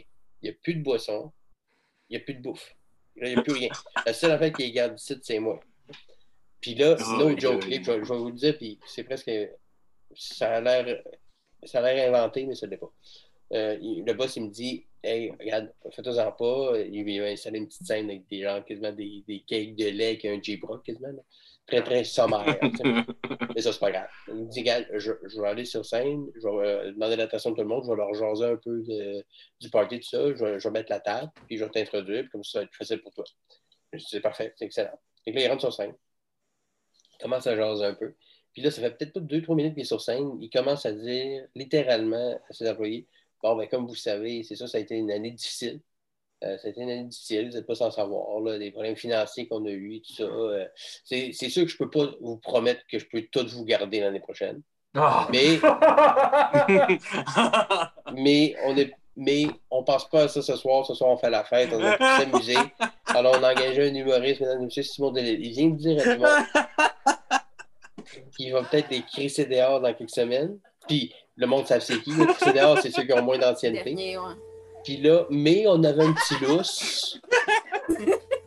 on avait un petit 1000 pièces de lousse pareil. Fait qu'on a décidé d'être un, un illustre inconnu que personne ne connaît pour vous faire des jokes. Fait j'ai rien pu faire. J'ai rien pu faire. J'ai travaillé tout ce que j'ai pu. J'ai juste pesé sur le pilote automatique. J'ai fait mon temps. J'ai pris mon chèque, puis je suis parti. Puis, gars, ça, ça a été tough. Puis là, j'ai comme ça. J'ai même pas osé dire, mais tabarnak, T'as dit à du monde que t'allais possiblement les congédier prochainement avant, Le mec, y avait de l'argent pour toi. mais qu'il y avait un lousse de fric pour moi. Là, puis plus de boisson, plus de bouffe. Là. Il n'y a plus rien Ah. dans le bureau. Là. Ils sont dans le bureau, que ça ne tente pas de faire le party là. Les gars sont en train de se dire, on va tous danser, tout ça. Il n'y a plus une, une goutte d'alcool, ils ont tout bu, ils ont tout mangé. Il y en a là-dedans qui vont peut-être perdre leur job, mais il faut que vous restiez 45 minutes de plus, on a un humoriste. Fait que ça, Ah. même si tu vas en, même si tu vas en rajouter, si tu veux Oh, rajouter de la man. merde, là. Oh Et un feu God. m'aurait aidé. Parti. La, la, la, la seule manière de, de sauver ça, ça serait de- d'arrêter de, raviver le toit en impro qui a insulté tout le public, mais mettre tout ça sur le patron. Ouais, mais, Mais là, mais- t'aurais pas je eu suis ton rentré- chèque. Je suis rentré dans une joke, une joke de haut, là, là, hein, c'est une présentation euh, par- particulière. Mais parce que le monde n'était même pas en mode de, de rire de ça. Il y en a qui étaient comme vraiment traumatisés. Non, De, ok, on peut-être pas de nos jobs. Faire ma job. Ouais, Mais- ben oui. mais ça, c'était, ça, c'était de loin le pire show que j'ai fait. Fait que, euh, ouais. Ah, man. c'est atroce. Ah, que c'est le, c'est le planifié? pire thing, clairement. Genre, il a peut-être pensé à son affaire, dire, hey, tu sais, je vais, je, vais, je vais shooter ça, juste avant de plugger l'humoriste, ça va mieux passer. Ça se peut Je sais pas. Honnêtement, j'ai pas osé demander. Après, j'étais tellement juste. J'étais j'étais tellement comme per- troublé, puis juste démoli en sortant de scène. puis J'ai juste pris mon chèque, puis je suis parti. J'ai pas, j'ai pas osé confronter parce que j'ai eu le goût de faire comme, non, tabarnak. c'est- Tu m'as engagé c'est toi qui me payes. Pourquoi tu me mets ça si dur que ça? C'est quoi ton esti de problème? Mais j'ai pas dit ça. Tu sais, j'ai- j'ai rien dit parce que j'étais juste comme, regarde. Ouais, mais ça. rendu là, tu veux juste être payé. Ouais. là. Ouais. Regarde, moi Ah, mes shit. Je puis, euh, décalisse. hein. Non, c'est ça, ciao. Non, euh, ouais, ça, ça, ouais, ça, ça a été mon pire show. Y a-tu Ah, y a-tu ouais. bien du monde qui ont quitté pendant que tu jouais? Parce que j'imagine dans un Euh. party de Noël, même au-delà au-delà du fait que genre ils perdent leur job, il n'y a plus d'alcool dans un party de Noël, j'imagine le monde a le goût de décoller. Non, mais tu sais, j'ai fait moins long que je devais faire un peu, mais euh, oui, quelques-uns, mais de façon générale, non. Tu sais, les, les femmes étaient là, ils voulaient quand même être polis. Tu sais, C'est pas du méchant monde. Ouais. Ils m'ont pas crié d'affaires, tu sais, j'ai pas senti d'aucune Ah, hostilité, juste rien. Ça leur tentait juste pas, rien. Mes gros gars, mes gros killers, des numéros de gala, de- rien. Rien, rien. Ils m'ont rien. Oh. Mais ils m'ont pas donné non plus de la haine. ou Du, tu sais. ils ont juste ils étaient, ils étaient, ils étaient fatigués, sous, euh, un peu euh, effrayés de perdre leur job pour certains, tout ça. Fait que c'est juste un mélange de regarde, on va le laisser faire son affaire parce qu'on décolle. Fait que c'était juste c'était funérailles style. C'était terrible, c'était terrible. Tape. Oh, mais mais tu sais, wow. ça se comprend, là, tu sais, mais genre, juste mets-toi dans la peau du monde un peu, Marco, genre que... Ben oui, je sais. mettons, je mettons comprends. dans, dans la compagnie, euh, dans- avec, tu sais, vous autres, une compagnie familiale, mais imagine, il y a plus de monde. Ouais. Là, puis ton- le boss puis ton père, mettons, là. Mais, genre, le Moi, boss- je vais le faire, mais en joke. Dans un... Ouais, Mettons, 50% de vous autres va perdre vos jobs, mais un comique, ben, il est fun! Ah, On Mais là, Ah, mais là, on parle pas de ça à soir. À soir, on rit. Ah, Je pense que peu importe le nom, là, même t'as beau sortir le meilleur humoriste de tous les temps, le monde, ça leur tente pas, ça leur tente pas. Là. Plus l'humoriste est connu, plus il va être en tabarnak de genre Chris t'a payé lui, puis tu peux pas me garder moi un année. c'est ça. Ça va payer quelqu'un euh, 10 000 pour faire une heure. C'est comme, mais on a, faut falloir que je joue Slack. Mais là, Chris, arrête d'inviter Martin Matt à faire des shows. Ma- ma- Martin Matt, 10 000, t'es un peu cute pour un corps. Ouais, non, c'est plus comme 40, 50. Parce qu'il parce qu'il veut pas y aller, qu'il change un prix de fou. Fait que si t'es prêt à payer, je vais y aller, mais euh, Ben, c'est ça. sinon, ils sont pas à l'aise. Ouais, exact. Ah, c'est clair. Ben, merci beaucoup, Simon, d'avoir été avec nous pour vrai. C'était super cool. Ouais. Hey, Ouais. ça plaisir. ça Merci, plaisir. merci beaucoup. Ben oui. Merci à vous autres. T'as-tu des trucs à plugger? Ben, je sais pas, c'est supposé passer quand, ça? ou, euh? Euh, c'est vendredi, pas cette semaine, l'autre. ça L'autre, ben, écoutez le prochain stand-up euh, à Oui, c'est vrai. Sournovo. Moi, Oui. je, je suis là-dessus avec euh, 35 autres de mes collègues. Puis euh, au-delà de pour moi, je, écoutez ce show-là, point. Il y a vraiment des belles découvertes à faire. Ouais, c'est vraiment bon. Mhm. Ouais. Un bon show, c'est bien monté, puis ça donne une belle vitrine à, à plusieurs euh, relèves un peu plus expérimentés, moins expérimentés. Mais il y a, il y a une, belle, euh, une belle amalgame de toutes sortes de gens là-dedans. C'est vraiment un bon show. Puis euh, ben là, j'ai fait des galas juste pour rire. Je fais Corde Raide aussi, l'émission que sur Z, qui est animée par Christine Morancy. qui est très cool aussi. Ouais. Euh, moi, je suis là le 25 novembre, je ne me trompe pas, mais c'est aussi un show très cool à regarder. Je pense que l'humour a une belle vitrine là, cet automne Ouais. euh, dans beaucoup de d'émissions de télé, radio et tout ça. Puis, euh, tu sais, euh, encouragez ça parce que euh, l'équipe qui a produit ça et tous les humoristes sur le show ont travaillé très fort pour vous donner un beau produit. Puis euh, là, c'est fini de tourner. Je ne peux pas vous dire qui a gagné parce qu'on va regarder le suspense. Mais, euh, mais c'est jusqu'au 10 décembre là, pour ce qui est du prochain stand-up. Écoutez ça, vous allez faire des vraiment belles découvertes, je vous garantis. Monde Euh, pas. euh, Allez sur mon Facebook, Simon Delille. Quand les shows vont recommencer, puis les dates vont recommencer, je vais publier ça là-dessus avec mon lien pour mon, mon site internet. Tout est, tout est là-dessus. Instagram, Twitter, Simon Delille. Gênez-vous pas pour euh, vous abonner. S'il y a du monde qui n'ont pas le corps pour le prochain stand-up aussi, c'est tout sur nouveau.ca. Puis tu peux même trouver Ouais. euh, la télé en direct sur nouveau.ca. Fait que si vous voulez l'écouter en Ah, direct. Ah, tu peux l'écouter en jeudi- direct? Ouais, En direct? c'est les jeudis à 8h. Ah, Ouais, ouais, ouais, c'est ça. Parce le que je corps. voulais, je voulais être live pour l'écouter. On dirait que c'est- ça fait Ouais. longtemps que je n'ai pas de télé chez nous. Mm. Je voulais vraiment être live pour l'écouter Ouais, comme, sur- comme sur- quand j'avais la télé. Sur, nouveau, ouais, sur nouveau.ca, ça marche en live sur ton ordi. Si tu as un euh, Amazon Fire TV Stick, c'est plus compliqué vu qu'ils n'ont pas encore sorti leur application, mais il faudrait qu'ils le fassent. Ouais. Oh. Mais euh, Ah, puis- ouais. puis si vous ne l'avez pas écouté encore et vous voulez rattraper, ils sont tous dans- sur le site. Là, parce qu'on est rendu Ouais. à l'épisode 6 ou. Euh, C'est euh, sais pas. 5, le 6, le 6e n'est pas encore sorti, je pense. 6, c'est Euh, cette semaine. Là. Demain, Ouais, c'est ça. Exact. Ouais, exact. Ouais, les deuxièmes rounds sont pas encore commencés, il me semble. hein. Non, c'est ça. mais là, c'est ça, c'est 6. c'est le dernier épisode de, des premières, de la première ronde, là, jeudi. Là, là. Là, c'est les Ouais. huitièmes de finale. Ça passe au quart de finale à partir de la semaine prochaine. Félicitations, Ouais. Ton numéro était solide pour eux. Ah, Merci. ouais. Ouais, Je vais aller ouais, le voir, je n'ai pas vu, mais. Ouais, c'est t'étais- sur Internet. Ouais, Ouais, ouais, c'est c'est tout là. Mais t'étais dans ceux que euh, le, le Louis Morissette est parti sur la terre jaune que c'est lui qui dit que ça manque de punch-out. Hmm. Mais t'es genre dans les rares qui a pas dit que Ah, ton punch-out, ça marche pas. T'avais un bon, bon punch-out. Ouais, Oh, oui, super.